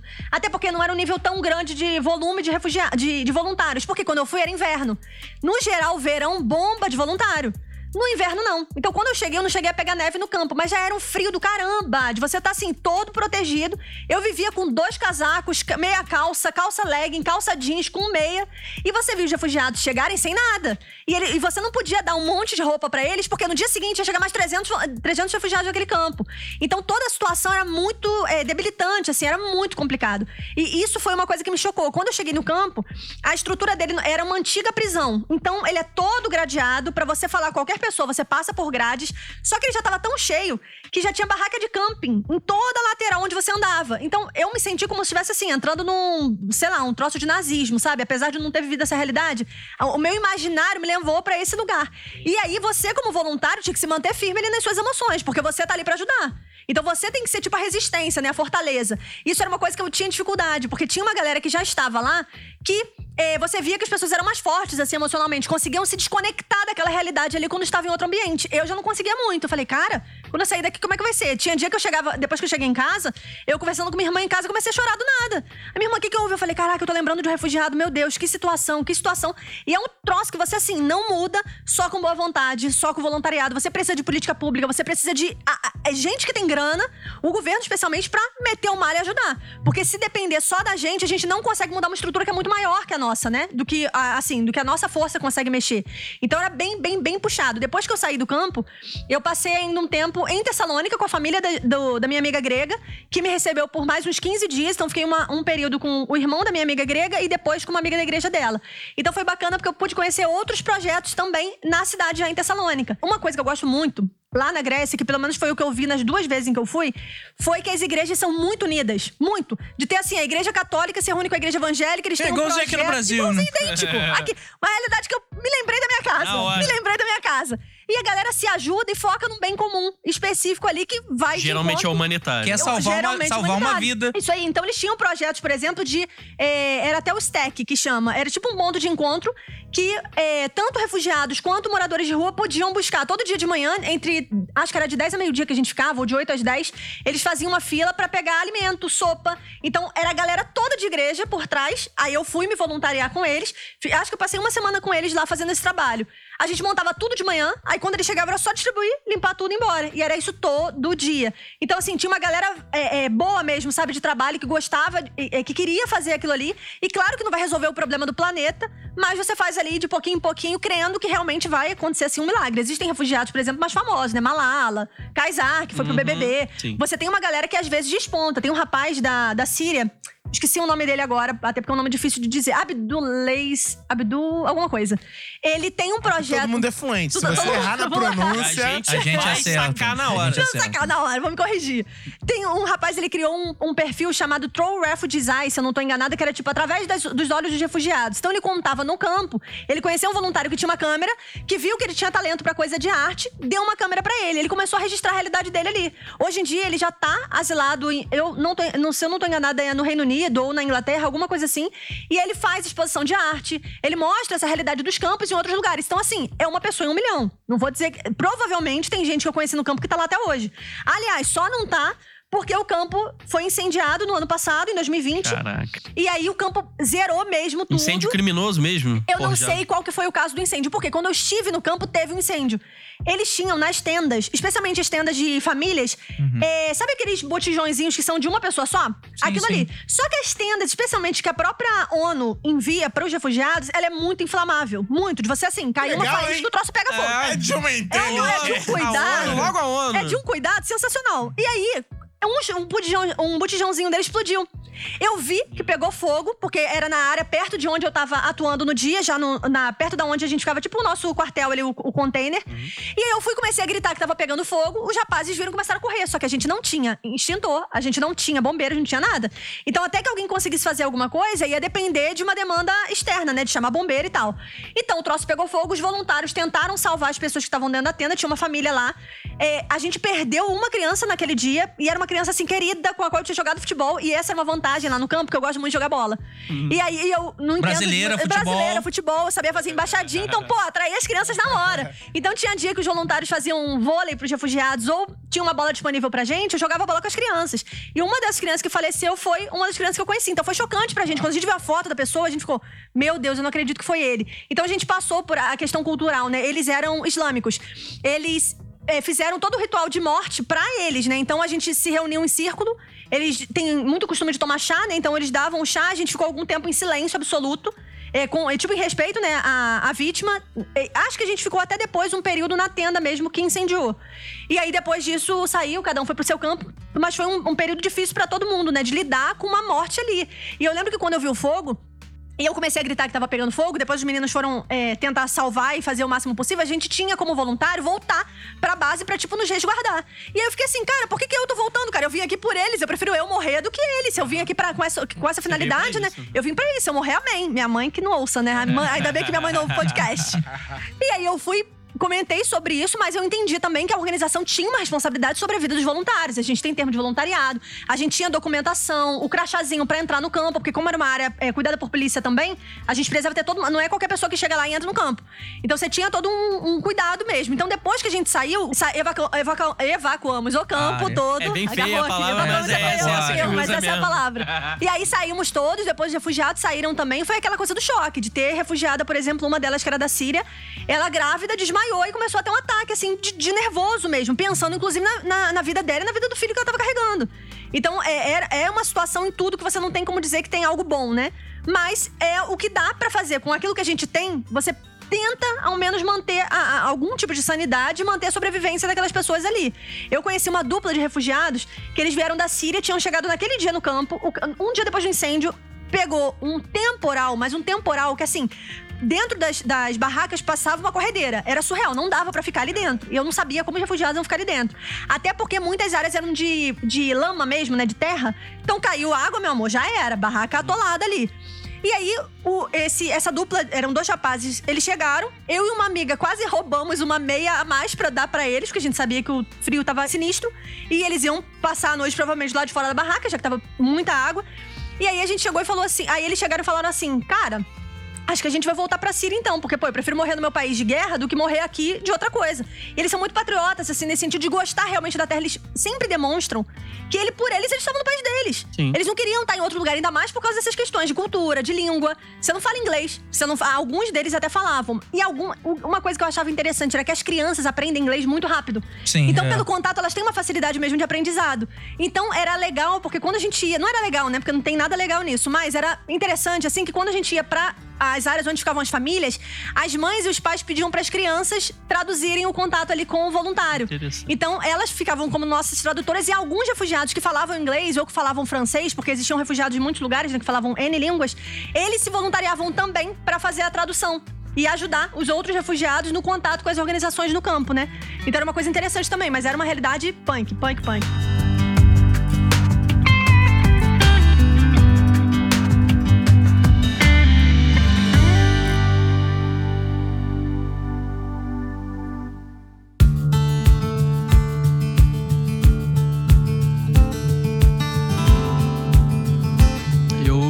Lembro até hoje, daquele ano, teve uma imagem que rodou o mundo, que foi a clássica imagem do barco, que aí depois a gente até fez umas Isso tags aí. vender, pra Uhum. poder, justamente pra ajudar os projetos. Uma imagem vista do alto de um barco com, tipo assim, 300 pessoas dentro de um barco, quase virando, indo a pique. Não, eu acho que mais pesado que isso até foi a, uma criança, Na se eu não me beira engano, era d'água. na beira d'água, que morreu na. Que morreu na beira- Ira- Isso aí. iraniana, eu acho, se eu não me engano, ela. Tem é, muitas imagens que rodaram o mundo nessa Era, época. era, Acho que era até sírio. É, acho que era, Acho era que era Síria. Uma criança forte. linda, linda. É, um Devia ter uns bebezinho. 5, 5, É. 4 anos. E uma outra que eu lembro foi justamente uma imagem que você tirou, que você tava com um colete e atrás parece que tinha Isso um aí. cemitério de coletes É isso mesmo. laranjas, que, Isso que aí. eu acho que eram os voluntários, não, eram os refu- refugiados. Eram os refugiados que usavam deixavam, isso. porque como ele chega. a Lesbos é uma ilha de- da Grécia, né? Então, assim, de um canto da ilha você consegue ver a Turquia do outro lado. É- gente, a, a distância é tão perto, é, é surreal como o mar Mediterrâneo seja um cemitério de refugiados.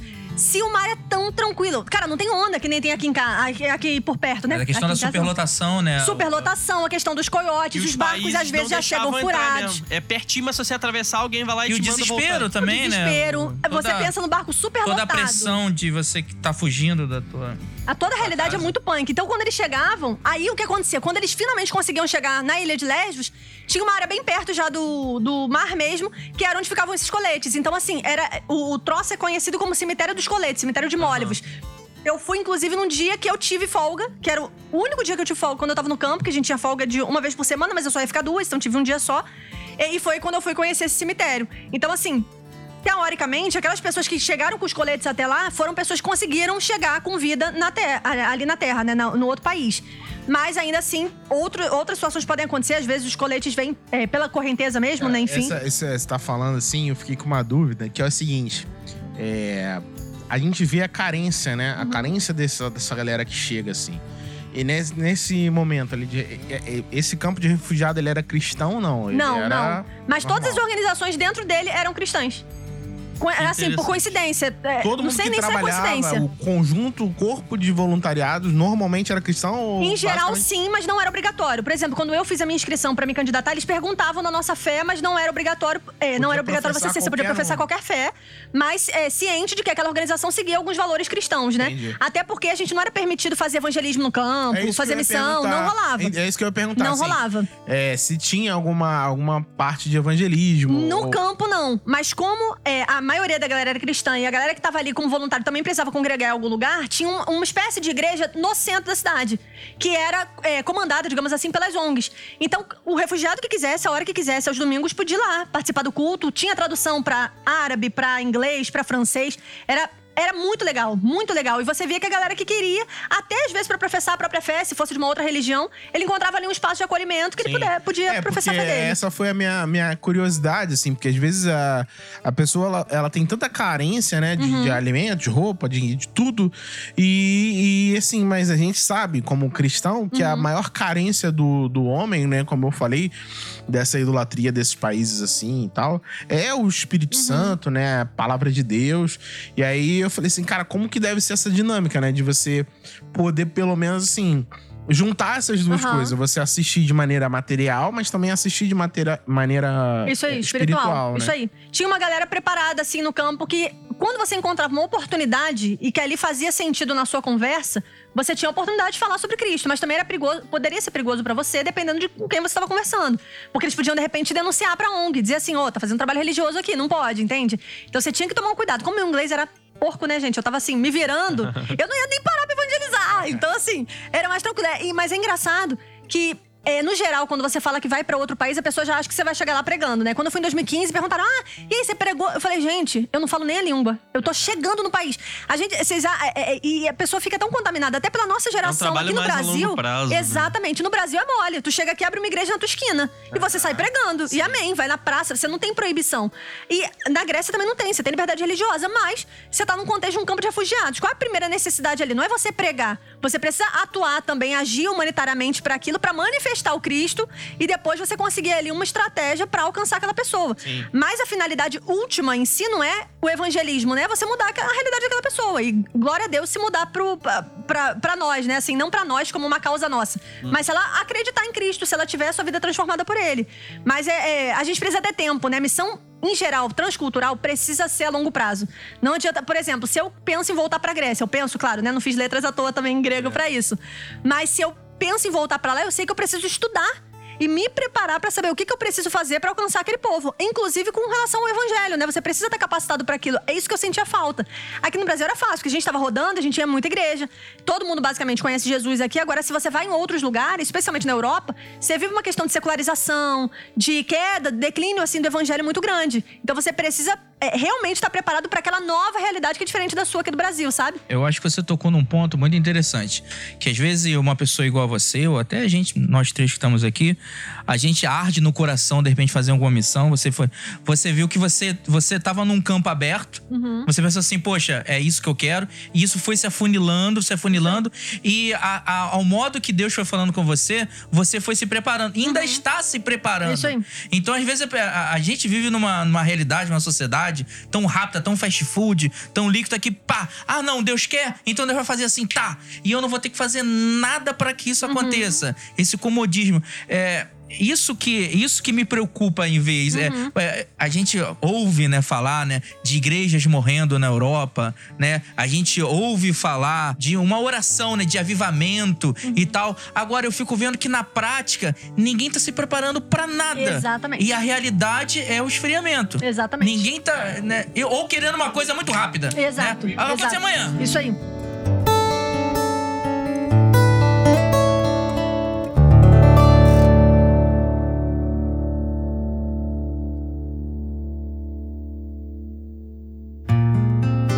Cara, muito maneiro, muito maneiro, Isadora. Você. Essas experiências assim é, tocam o nosso Aquecem coração. a né? fé, É, fala aquecem a. Deixa eu aproveitar e fazer um merchan aqui, Vamos gente. lá, Merchan. um grupo muito bom chamado Missões na Europa. É feito por pastores, inclusive. Eles têm o objetivo de alcançar realmente a Europa. Tem pastor assim, tudo quanto é canto. Eu acho que na Grécia não tem ainda, não, mas eu tô na fé. Eu até fiz- dei uma entrevista pra eles um tempo assim que eu voltei do campo. Eu participei de uma entrevista no canal. Cara, tem muito conteúdo bacana. Eles têm uma escola de missão focada em Europa. Então você tem galera que tá na Hungria, você tem galera que tá na é, Boa. Pô, uns Bósnia, países com-. Isso aí, Bósnia. Tem uma galera nos lugares europeu. Tudo parente europeu. É muito da hora, muito da hora. Então, assim, quem quer se capacitar, conhecer, vale a pena. Só outra curiosidade sobre a Hungria, né? Sabe que a Hungria não Tem gente na adota, Hungria também. não adota nem Yuri Sangue nem Yuri Soli. Ou seja, você não é húngaro porque você nasceu lá Hum. e nem porque você é filho de húngaro. Eles decidem quem é húngaro e Ué, quem não é. Por e aí? Não é causa... nem autodeclarado, pô. Não é. Porque eles decidem, porque se você tiver descendência da antiga Iugoslávia ou Rússia, você não consegue cidadania, não. Caraca, que Nossa. loucura. A cidadania é muito. É, Tem que ser muito puro, né? Relativamente questão- é muito fácil você conseguir a cidadania húngara. Tem muitas facilitações, a lei mudou agora. Grego é difícil pra Então, caraca, tá, gente? Já é. tentei, ou eu caso com grego, ou morro. Porque, olha, não tem jeito E tem vontade de casar com grego?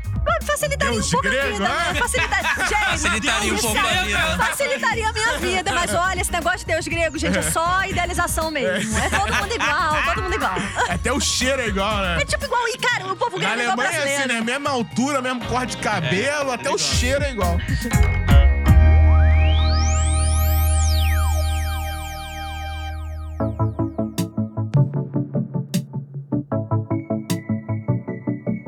E você, a gente viu que além desse seu chamado missionário, você também tem um ministério Uhum. mais voltado para a parte de mulheres, que você começou agora, ou que, que deu origem ao livro, né? Isso aí. Não chega a ser um ministério, mas assim, vou tentar resumir a história.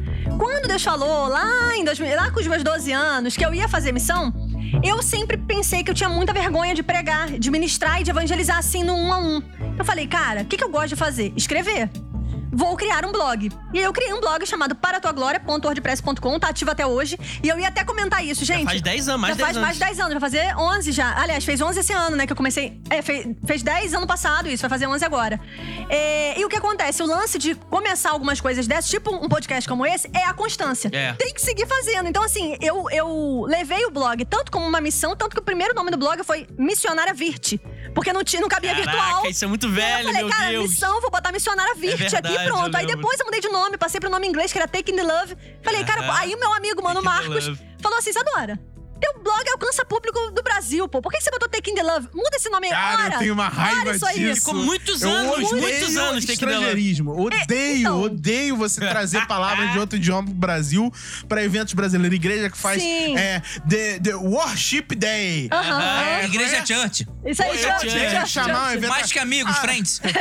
Cara, eu acho muito, muito brega você usar nome em inglês pra coisa que vai acontecer no Brasil. Aham. Aí, E que não tem nenhum propósito americano. Assim, É só eu não ia ficar publicar em inglês, né? Eu não ia botar meu texto no Google Tradutor. Eu falei, realmente, mano, você tá certo, vou pensar sobre isso. Aí quando ele falou, fiquei pensando um tempo, falei, pô, para a tua glória, né? Se a ideia é ser para a tua glória, vambora. E aí, para a tua glória, Romanos e tal, e foi. E aí eu mantenho ele até hoje. Eu não levei ele como um peso Você vê pra que mim. aí também já tinha Deus, porque é, para a tua glória é, um- Aham. é uma parada meio simples, assim, Sim. e o domínio tava disponível, Isso né? aí, isso aí, pra glória de Deus, estava é disponível. difícil, É difícil, um domínio desse, muito bom, né? Muito bom tá disponível. Jefferson.gmail.com. Olha que sonho. tem. Sonho. Tipo, Isadora.gmail. Aham. Não tem É. como, É. tipo, né? Se você tentar botar lá para a glória de Deus, arroba gmail.com, já tem Com esse certeza você domínio. tem. Aí você põe os Então, underline, um, dois, É, três, o asterisco. domínio É. existir Sim. já é um caminho. Isso aí. E aí, e ainda existi depois de muito tempo, né? Porque eu já tava um tempão com missionária Virte e mudei pro Taking the Love, e ficou uns anos com Taking the Love, até que eu mudei pro Para a Tua Glória, que tá assim até hoje. Então, o que que eu fiz? Eu gostava de fazer aquilo. Algumas pessoas falavam assim, Isadora, mas você não pode criar uma parada mais certinha? Tipo, ai, terça eu vou postar um texto sobre isso, quarta eu vou postar aquilo. Eu falei, cara, isso aqui não é um peso pra mim.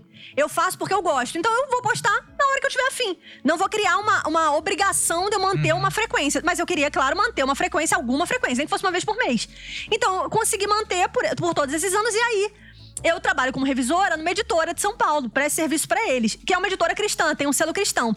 E aí eu fui conheci uma das meninas que tá. Eu fui revisar o livro de uma das autoras do Devocional Nós e Ele, a Ilana.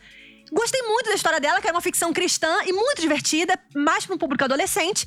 Eu mandei uma mensagem para ela depois que eu revisei, coisa rara, porque às vezes você pega livro bom e às vezes você pega livro ruim. Eu não vou entrar em contato com todos os autores com os quais eu trabalho. Já, sei lá, revisei mais 100 livros, eu não vou entrar em contato com todo mundo.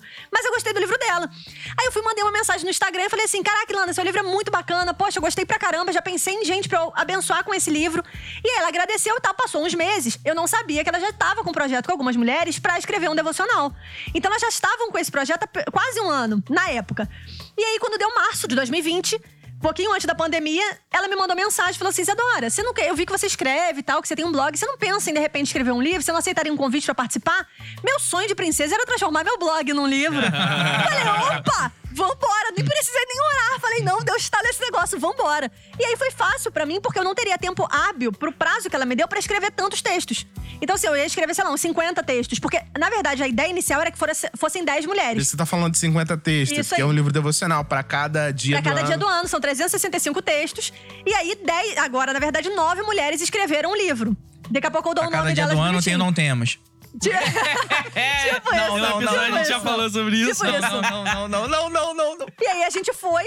é, aí a Ilana me convidou, eu entrei no grupo e as meninas já estavam mais ou menos cientes, a maioria já tinha entregue os seus textos, só que ainda precisavam de textinhos novos. Eu entrei, fiz o quê? A seleção que eu já tinha feito, porque eu queria lançar no ano passado um livro de devocional meu. Ou seja, os textos que você já tinha Isso no aí, blog. Isso aí, eu só precisei recortar e fazer um resumo de alguns, porque alguns. Você eu fez a edição de sua Eu fiz a mesmo. minha própria edição. Então eu reduzi pro número de palavras que Me precisava. tornei editor de mim mesmo. Me tornei editora de mim mesma, revisora de mim mesma, é, escritora de mim mesma, tudo. E eu falei, vambora. Mandei os textos, a Ilana aprovou, fechou. Só que mesmo assim, ainda faltava texto. E as meninas não teriam condição também de escrever uma produção assim, cada uma fazer mais 10 textos. Em função de outras demandas, né? A maioria já é mãe, ou é pastora, ou é casada, ou tem outras N demandas que não ia dar conta. Eu falei, cara. Viu, gente? Só quem é vagabundo pela fé é a gente mesmo. É, então. As Todo meninas, mundo tá todo mundo trabalha, né? tá Tá produzindo produzindo. pela fé. Todo mundo. E aí eu fui e falei, cara, eu tenho uma amiga que já teve um blog também, a Paulinha. Então eu falei, posso convidar essa minha amiga? Pode. Então fechou. Mandei mensagem pra Paulinha, amiga, manda uns 20 textos aí pra mim e vamos ver o que, que vai dar se você tiver interesse também de participar. A Paulinha topou. Depois disso, a Annelise, que é uma outra autora, falou assim: a gente ainda precisava de texto. A Annelise deu uma ideia sensacional. Ela, cara, se é um devocional, vamos botar um dia do mês pra, autor, pra leitora escrever o seu próprio devocional. A gente dá ali a deixa, a gente deixa o título e o versículo, e ela escreve com base na experiência dela de, de- daquele dia, Não né? é só um livro, gente, é uma experiência. É uma experiência, é uma experiência inovadora. Boa. E aí, todo mundo curtiu a ideia, isso seria prático pra gente, porque a gente teria 12 textos a, a menos, né, pra fazer, e ainda facilitaria esse contato com a É leitora. útil ao agradável. Útil ao agradável, É total. a provisão do Senhor. Provisão de Deus, provisão. Aquela coisa do brasileiro. Eu queria frisar agora é, os nomes das pessoas que estão envolvidas. Você pode. Com certeza. E destacar também o nome do livro. Ó, o nome do livro é Devocional Nós e Ele, gente.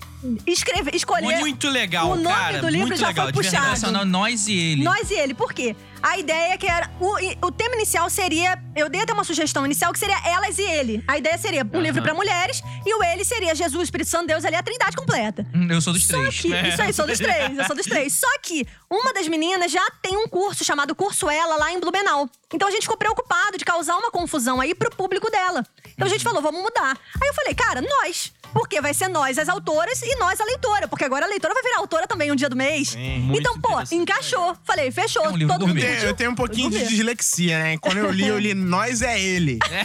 Aí eu falei, é Nós nós, é ele. mano. É nós. Nós é É, Ele. eu li, nó- é, eu li é nós. É nós. Poxa, gente, tá, mas tá na capa, É gente. verdade. Compra aí, tá, tá na é que capa. a gente é nós e burro ele. A gente é quase A analfabeto. gente vai, vai É, citar as autoras, né? Isso aí, ó. A primeira que eh, tanto eu quanto a Ilana fizemos parte da organização do livro, né? Ilana Costa, que foi a escritora do Sutil Mistério, dos Envelopes de Amor, que é uma graça, gente, vale a pena comprar. Ela tá fazendo uma sequência, né? Então em breve chega. Eu mesma, Isadora Bersô, produtora e organizadora. A Alda, que é da Bahia. Ó, isso foi muito legal também, gente, porque a nossa ideia inicial pro livro era que só mulheres participassem. Então a gente queria que as mulheres revisassem, que as mulheres editassem, que as mulheres fizessem as ilustrações, que tudo fosse por mulher. Apesar de que o contato que eu tinha era Aliás, dos rapazes. aliás, isso é um detalhe, né? O livro é Sim. muito bem ilustrado, assim. Isso aí, isso aí. E ele, ele é também feito por Foi uma delas. sim, Uma ilustradora. ne- por uma ilustradora conhecida da Sheila Nicole, que, assim, abençoou demais a gente. E ela, ela topou fazer as ilustrações com a ideia que a gente tinha dado. Na verdade, a ideia do- das ilustrações que há no livro, gente, ele, fa- ele forma um flipbook. Quem quiser ver uma imagenzinha dele rolando, tá no arroba Aí, devocional é, nós A gente e vai ele. botar também no nosso Instagram, arroba Charabacast, mas muito legal. O Isso aí. devocional, nós e ele, o, E o arroba. todas as ilustrações foram feitas à mão. Então foi todo aquele perrengue de passar da mão pro computador. pra- Gente, a parte de edição, assim, a editora penou, tadinho. Mas deu tudo certo no final. A Nicole foi muito abençoada. É, A nos abençoou muito com as ilustrações e deu certo de a gente colocar muitos desejos que a gente tinha no livro e formou uma parada boa, coesa, né? Aí tem a Alda da Bahia, a Annelise, que é do Sul também, que foi a que eu falei que deu a ideia de. Ah, e além disso, a Annelise também deu uma outra ideia. Como a gente queria fazer o, o esquema de a leitora ser autora, a gente colocou na parte das autoras um, um círculozinho com a- o espaço em branco para que a leitora colocasse a fotinho dela e escrevesse uma descrição dela, assim como nós, autoras. Muito legal. Então foi uma coisa também interativa que rolou bem. Assim, eu não sei se as meninas fizeram. Eu não botei no meu próprio, porque eu não ia ter duas fotos minhas, né? Mas eu tô na expectativa de quem não fez que faça. Depois a gente tem a Isa Leffer, lá de Curitiba. Mais uma Isa aqui com a gente no, no livro.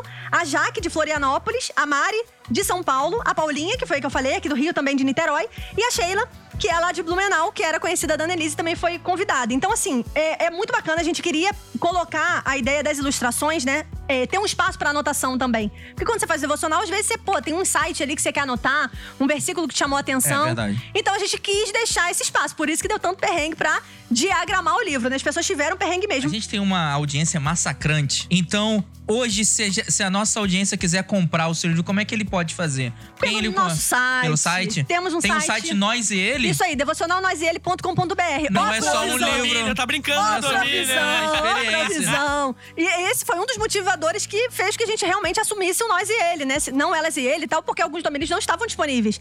E aí a gente ficou naquela, vai ser livro, vai ser devocional, a gente põe só nós e ele ou inclui o devocional. E aí fizemos uma votação entre as mulheres, a vantagem é que éramos número ímpar, né? Então não tinha como dar ruim. E aí deu certo de nós e ele. Então você entra no devocionalnoiseele.com.br. Lá você tem como baixar uma amostrinha de janeiro. Então você vai ter aí um contato com o livro, vai poder ver como tá a diagramação, de repente se você tiver interesse em Vai comprar. degustar alguma coisa. Degusta alguma coisa e depois você pode comprar. A gente tá planejando fazer uma nova agora, né? Quando esse, esse podcast estiver saindo, a gente provavelmente já vai ter mais unidade, mas outras meninas ainda têm Tem unidades disponíveis por aí. também, né? Então, vamos lançar, se Deus quiser. No ano que vem, agora em 2021, a gente pretende ter o formato digital na Amazon disponível também. Em 2022, quer dizer. Esqueci que a gente já tá virando quase um ano. Quase um ano. Super legal. Isso teria cara. audiobook? Isso é audiobook? Estamos Ah. pensando também nessa possibilidade. A Mariana é que tá responsável aí por essa parte, porque ela também é produtora de áudio, se eu não tô enganado. Eu acho que ela é produtora audiovisual. E ela tá nesse, nesse esquema aí pra gente poder fazer. de áudio é enrolado, Ei, hein? ei, ó, cuidado. Isso.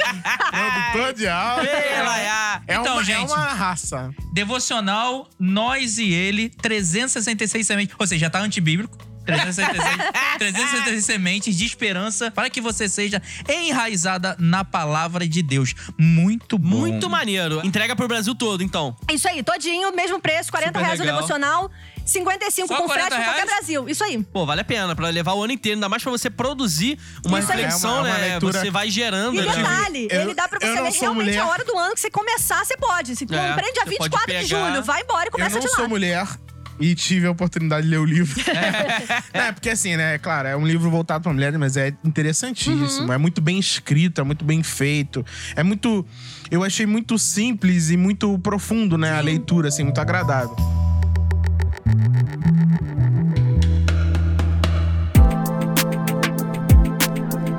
Alguns momentos, assim, você citou assim, poxa, eu, mulher, solteira, indo pra um campo de refugiado, Uhum. e agora, pô, eu, mulher, pra escrever um livro, a gente queria. Você acha que realmente a mulher é uma minoria na sociedade, na igreja? É mais difícil pra uma mulher acessar um púlpito Uhum. e pregar e ser ouvida?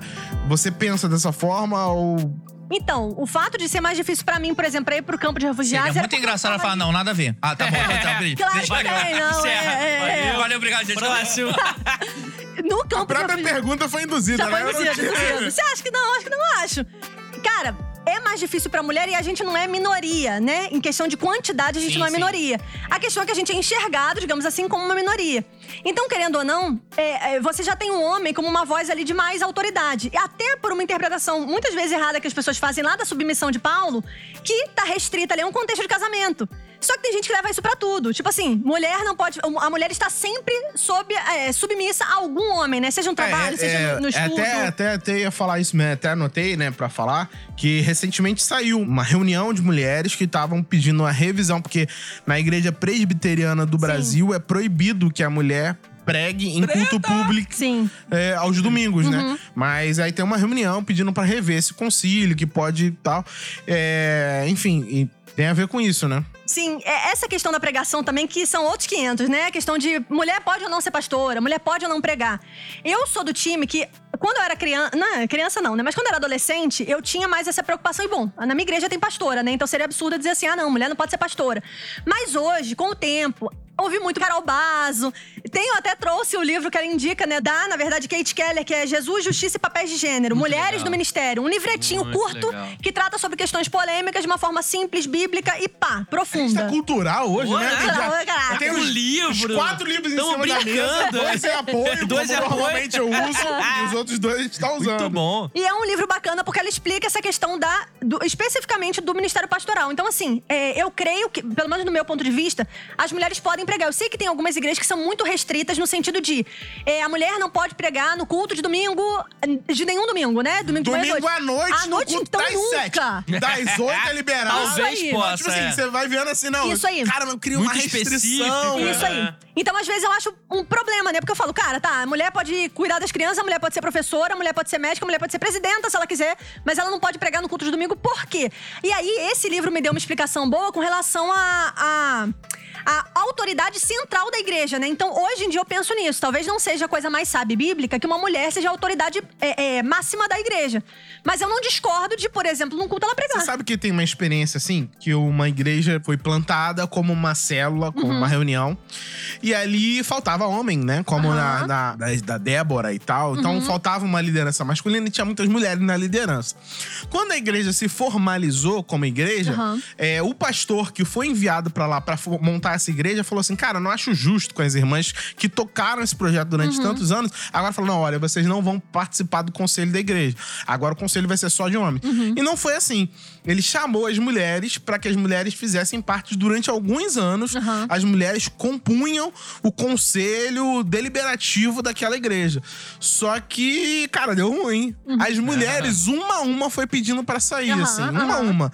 E sem qualquer Pressão, influência, né? Sim, pressão. Simplesmente porque. A gente vê isso, né? Talvez tenha razão, assim, né? O chamado de Deus. Uhum.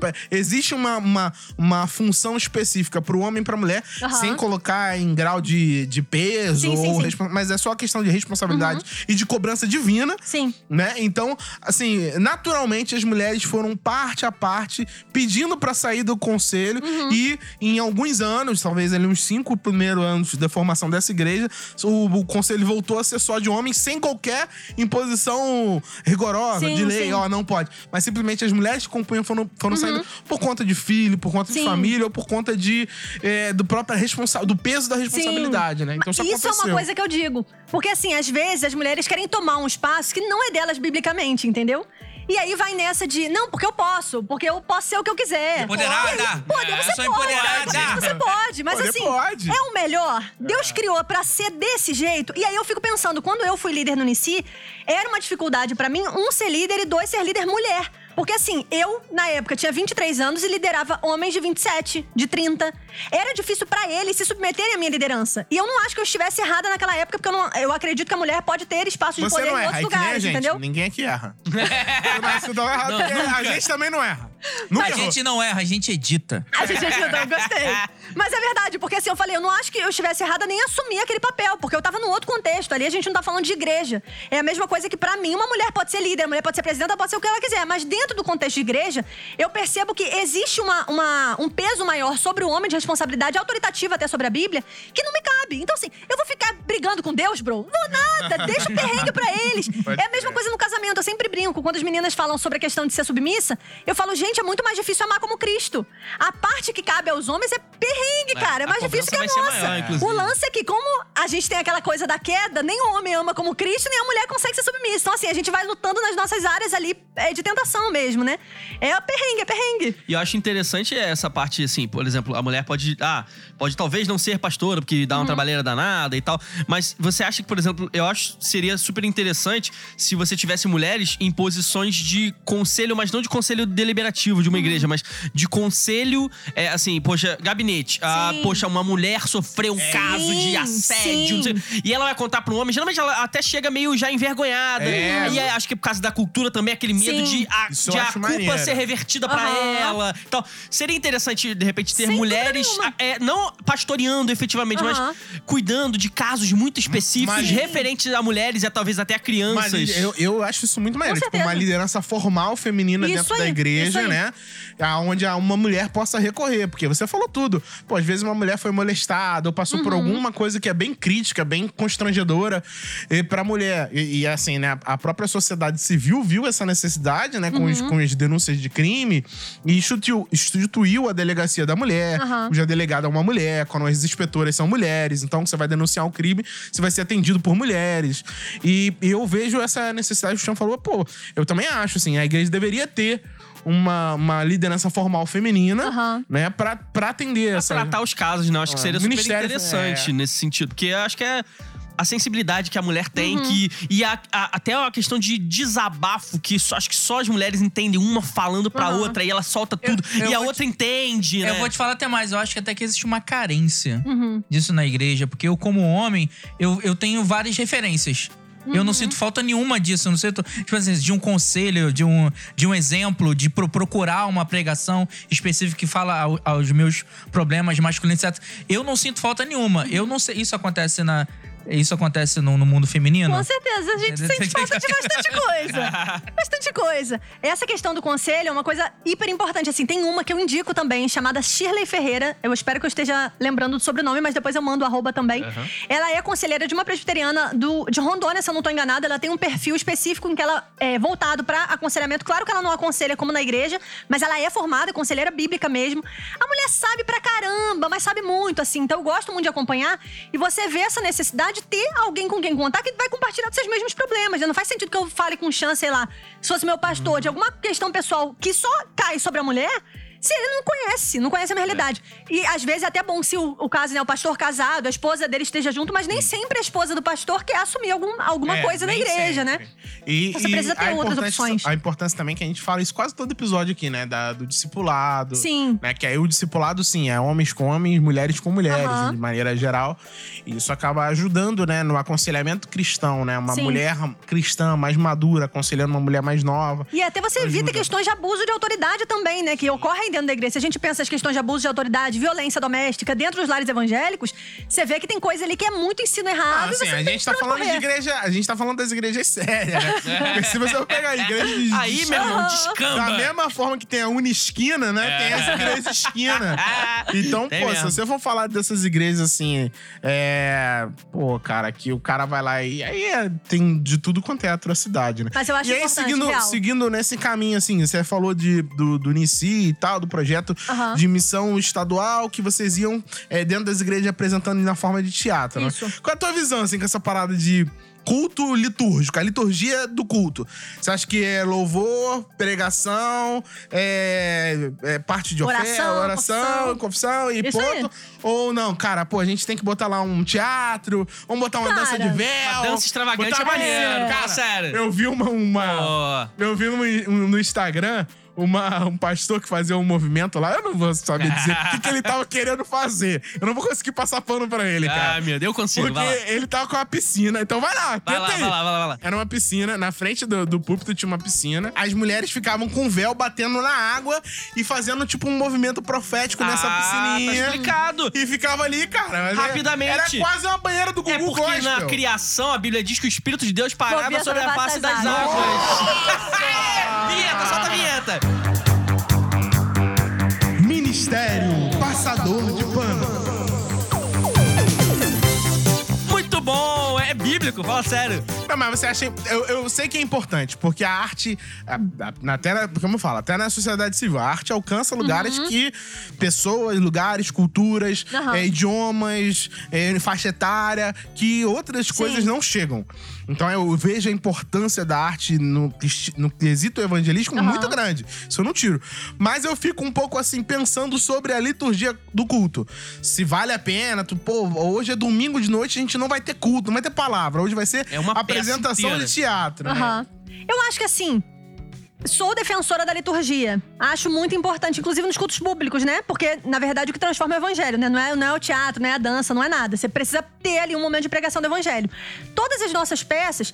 Tem um esqueminha aqui ou outro que você talvez não seja ali o mais adequado biblicamente? Sim. Por quê? Porque você precisou adaptar aquilo para uma realidade ali de um teatro. Mas o, o foco central das peças era o evangelismo. No entanto, aquilo não era rotina. A gente ia numa igreja, às vezes, mesmo que fossem muitas vezes ao ano, apresentar num culto. A rotina normal da igreja ocorria normalmente, então ela mantinha ali sua liturgia num dia específico de de repente uma festividade. É, ou é, até porque os nossos dias de sábado e domingo de agenda era o que fechava mais rápido. Culto de jovem, é, adolescente, retiro, a gente ia pregar muito nesses lugares. Mas também rolava de algum dia de semana que calhou de a nossa agenda bater com a agenda da igreja e foi. Só que eram raridades, assim, é um evento em um milhão. A, a- a liturgia se mantinha, né? Eu acho bacana, justamente por esse poder da arte que talvez outra coisa não tenha, né? Talvez você chame uma pessoa pra ir pra igreja, ela não vai. Mas se falar, pô, vai assistir um teatro. Cara, quanta gente nas igrejas assistia pela primeira vez um teatro na vida porque a gente tava lá. Sim. Porque a pessoa não tinha acesso verdade. cultural. Isso é verdade. então é um esquema bacana, assim, de, de chamar no a atenção. É, é muito lamentável. Até assim. mesmo na Exato. rua, né? Quando faz. Sim, peça, teatro, peça na muito, rua. praça. Às vezes a igreja chamava Ah, a gente então, pra pregar é na eu praça, falo, né? Isso eu acho muito legal. Eu acho que a arte, como ela falou, a fotografia, o cara Aham. que registrava os episódios dele no, no coisa, isso chega em, em lugares, em pensamentos, em mentes, isso vai além, sabe? Uhum. Eu sou um super valorizador da, da também, arte também. aí, né? Lei Rouanet pro podcast. então, assim, eu sou super valorizador da arte, É. né? Mas eu, eu, eu, eu, particularmente, a minha opinião, eu sou contra diante de um. Do, do- você tirar do culto principal. A centralidade da pregação a ali. centralizada da palavra. Eu acho que sim, no caso de uma conferência, um congresso, onde você vai ter um dia inteiro de evento, você Sim. separar um horário pra aquilo ali, beleza. Mas a liturgia, for... eu sou meio caxias, Aham, assim, na aham. liturgia formal, Aham. é herança católica, É, é, missa, é, né? é. Eu tenho. É, eu, eu, eu, particularmente, eu me converti assistindo uma peça Isso na aí. igreja. E depois fez várias E peças. depois A minha- eu a fiz muita também. peça. Top do do converteu, teatro. mas a minha esposa, ela voltou pra igreja, né? É, foi sendo convidada pra Aham. ir numa peça na minha igreja. Aí, ó. E ela foi lá, era uma peça infantil. Mas era assim, era só pra, pra, pra ver que tá alinhado. Era um, era um sábado, era um evento de Sim, Dia das sim. Crianças e tal. Então teve uma, uma peça de Nárnia, base- inspirada Aham. nos contos de C.S. Lewis, é, de Nárnia e tal. E fizeram um cenário com um barco e a igreja ficou. Caraca, eu quero ver ficou isso. muito maneiro, ficou muito maneiro. E ela foi, era uma super produção e tal. E ela foi lá e achou incrível. E choveu muito aquele dia. A gente achou que o barco ia andar. Virou de Era novo, 3D de o novo. negócio. Nossa, É, eu, eu eu, eu, acho que é importante muito- dar foi uma. muito bem feito. É o que eu diria assim, de, olha só o termo que eu vou usar, dar uma quebrada às vezes. No culto, na, ne- nessa regra rigor, nessa coisa tão rigorosa, tão fechada assim. A gente senta, levanta, amém, eu- desce e Amém, sai. é. Você dá uma quebrada assim, de você chama a atenção de algumas pessoas que já estavam um pouco anestesiadas ali, aí. até ainda sem ser Não, é o que eu evangélico. falei, eu concordo. É uma estratégia. Eu é só uma- não concordo, eu só acho que assim, The Dominus Day, né? O dia do Senhor. Então, Day. o, o domingo à noite, eu sou meio caxias com essa parada, né? Ah, com o meu caso, por exemplo, foi uma peça de Natal. Então, realmente, não é, foi acho que a questão da exceção. Aham. Não era toda semana, nem Eu frequentemente. não conheço nenhuma mês. igreja que tenha todo mês, É, toda não semana. tem. É, Geralmente- geralmente... é evento, Páscoa, Natal. eu acho que é super legal em específico. eventos como Cara, eu já Natal fui e igreja que tinha Páscoa. toda semana. Sério? É, que aí Pô, a igreja se acostuma, né? Gosta. Aí vamos lá, não era. É porque eu tô sendo forçoso aqui. Tá indo pro pior não, exemplo é, possível, não, é- não era teatro. Equilíbrio, É equilíbrio. porque era uma performance. Aham. Entendeu? Então tinha umas doideiras lá que, assim, é, é, eu fiz teatro também quando eu era pequenininho, Aham. né? Então, assim, dá pra ver que você tinha uma, uma estrutura que era desenhada. Era, é- era uma interpretação, aquilo não era natural. Sim. Fingia ser um movimento espiritual, mas não era um movimento espiritual. Eu já contei aqui que uma menininha caiu caía lá, e ela ficava com o olho aberto todo fechado, assim, ó. Pra ver se o nego caiu também. Pra decidir o tempo que ela fica deitada e tal. Então eu já fui assim. Não era teatro de- com cenário, figurino, mas era teatralizado, assim, sabe? E aí, nesse sentido, era bem ruim, né? Porque perde o propósito dos dois. Perde o Perde o propósito do propósito, teatro e é, tá acabando Destrói com o o culto. culto. né? Sim, exatamente.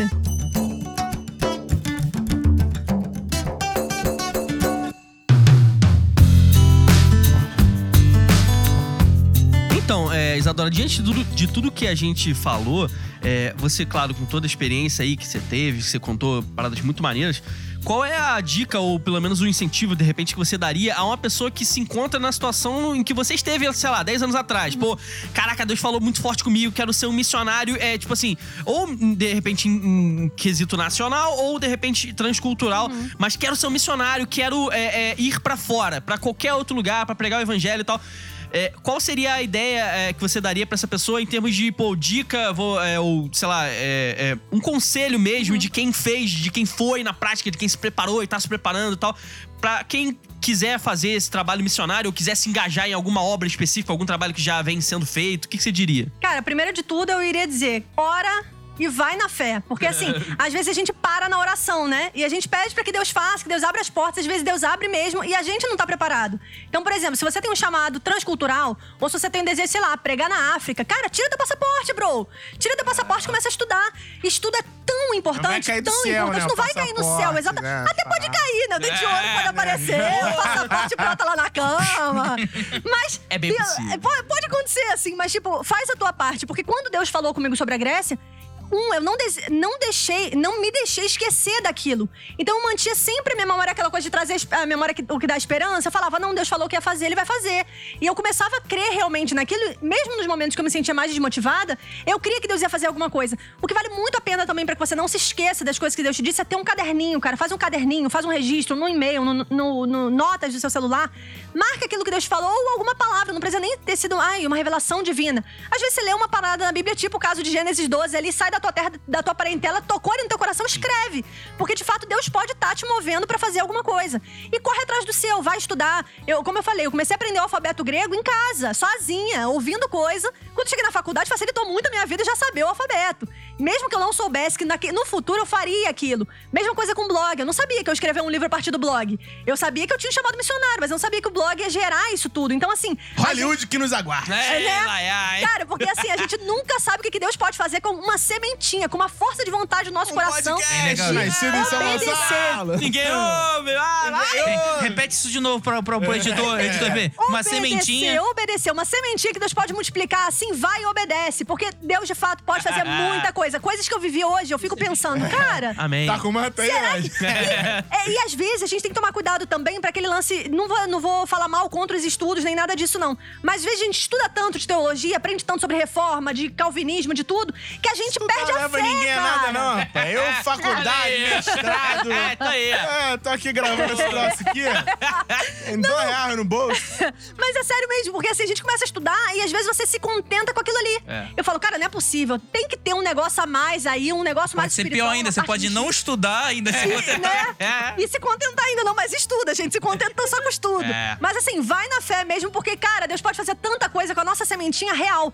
Se eu penso hoje, por exemplo, que por um período da minha vida eu ajudei a sustentar uma escola em Angola, que eu ajudei refugiados, Isso é muito que eu maneiro, escrevi né? livros que eu não sei onde tá chegando, Cara, tem gente que manda assim, mensagem, Poxa, eu pô. Uhum. quero tanto ser missionário na África e tal. Pô, por que, que você não começa a doar 5 reais, 10 reais, Isso aí, 20 ah, reais isso, isso pra um é missionário que tá lá? Incentivo, né? Começa incentivo financeiro, cara. Toca no seu bolso. Infelizmente, É, a igreja pô. brasileira tem um mal com isso, né? A gente gasta mais com Coca-Cola do que com oferta. Ei, então, lá, assim, ai. mete Alô, pronto. diabo! Pode isso não, hein? É isso, porque assim, a gente. O que, que é o básico? Né? A gente não precisa de uma revelação mágica. A gente Não, precisa é, fazer você o tem no básico. coração, pô, Você sabe oferta ali, lá ora, 5 reais pro, oferta. pro, pro missionário. Tem vários meios, né? Sim, Várias organizações que de destinam, também. que destinam esse dinheiro, né? Até a Você igreja. ainda recebe os boletins, você fica Você sabendo. fica sabendo. aqui. Fica sabendo, Então, pô, apadrinhar, né? Aí, Apadrinhar aí. um missionário. Poxa, eu quero ser um missionário. Pô, tu quer um dia, você vai precisar desse apadrinhamento. Isso aí, isso então aí. começa de hoje, Isso aí, doando ali semeando. 5 reais, 10 reais, 20 reais por um, por um coisa. Se Tem envolve, né? Se envolve, se envolve. é, com, a- com o que você consegue. eu acho que esse é o né? ponto, é. Você consegue. É, a aos parada é movimento. A parada é movimento. É. Não dá E é pra você isso. orar e ficar parado. É. Exatamente. Também, por É como exemplo. tá no- escrito, ela tá, tá tá movimentando. Tá, tá movimentando. verdade. É bíblico, é bíblico. É bíblico. Mas é,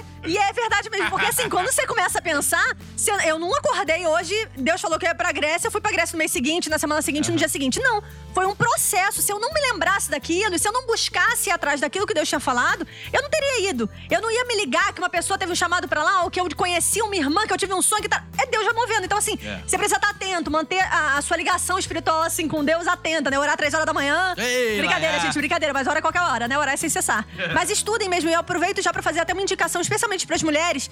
Tem um curso incrível da Ruth Salviano pela Escola Convergência chamado História das Mulheres no Cristianismo.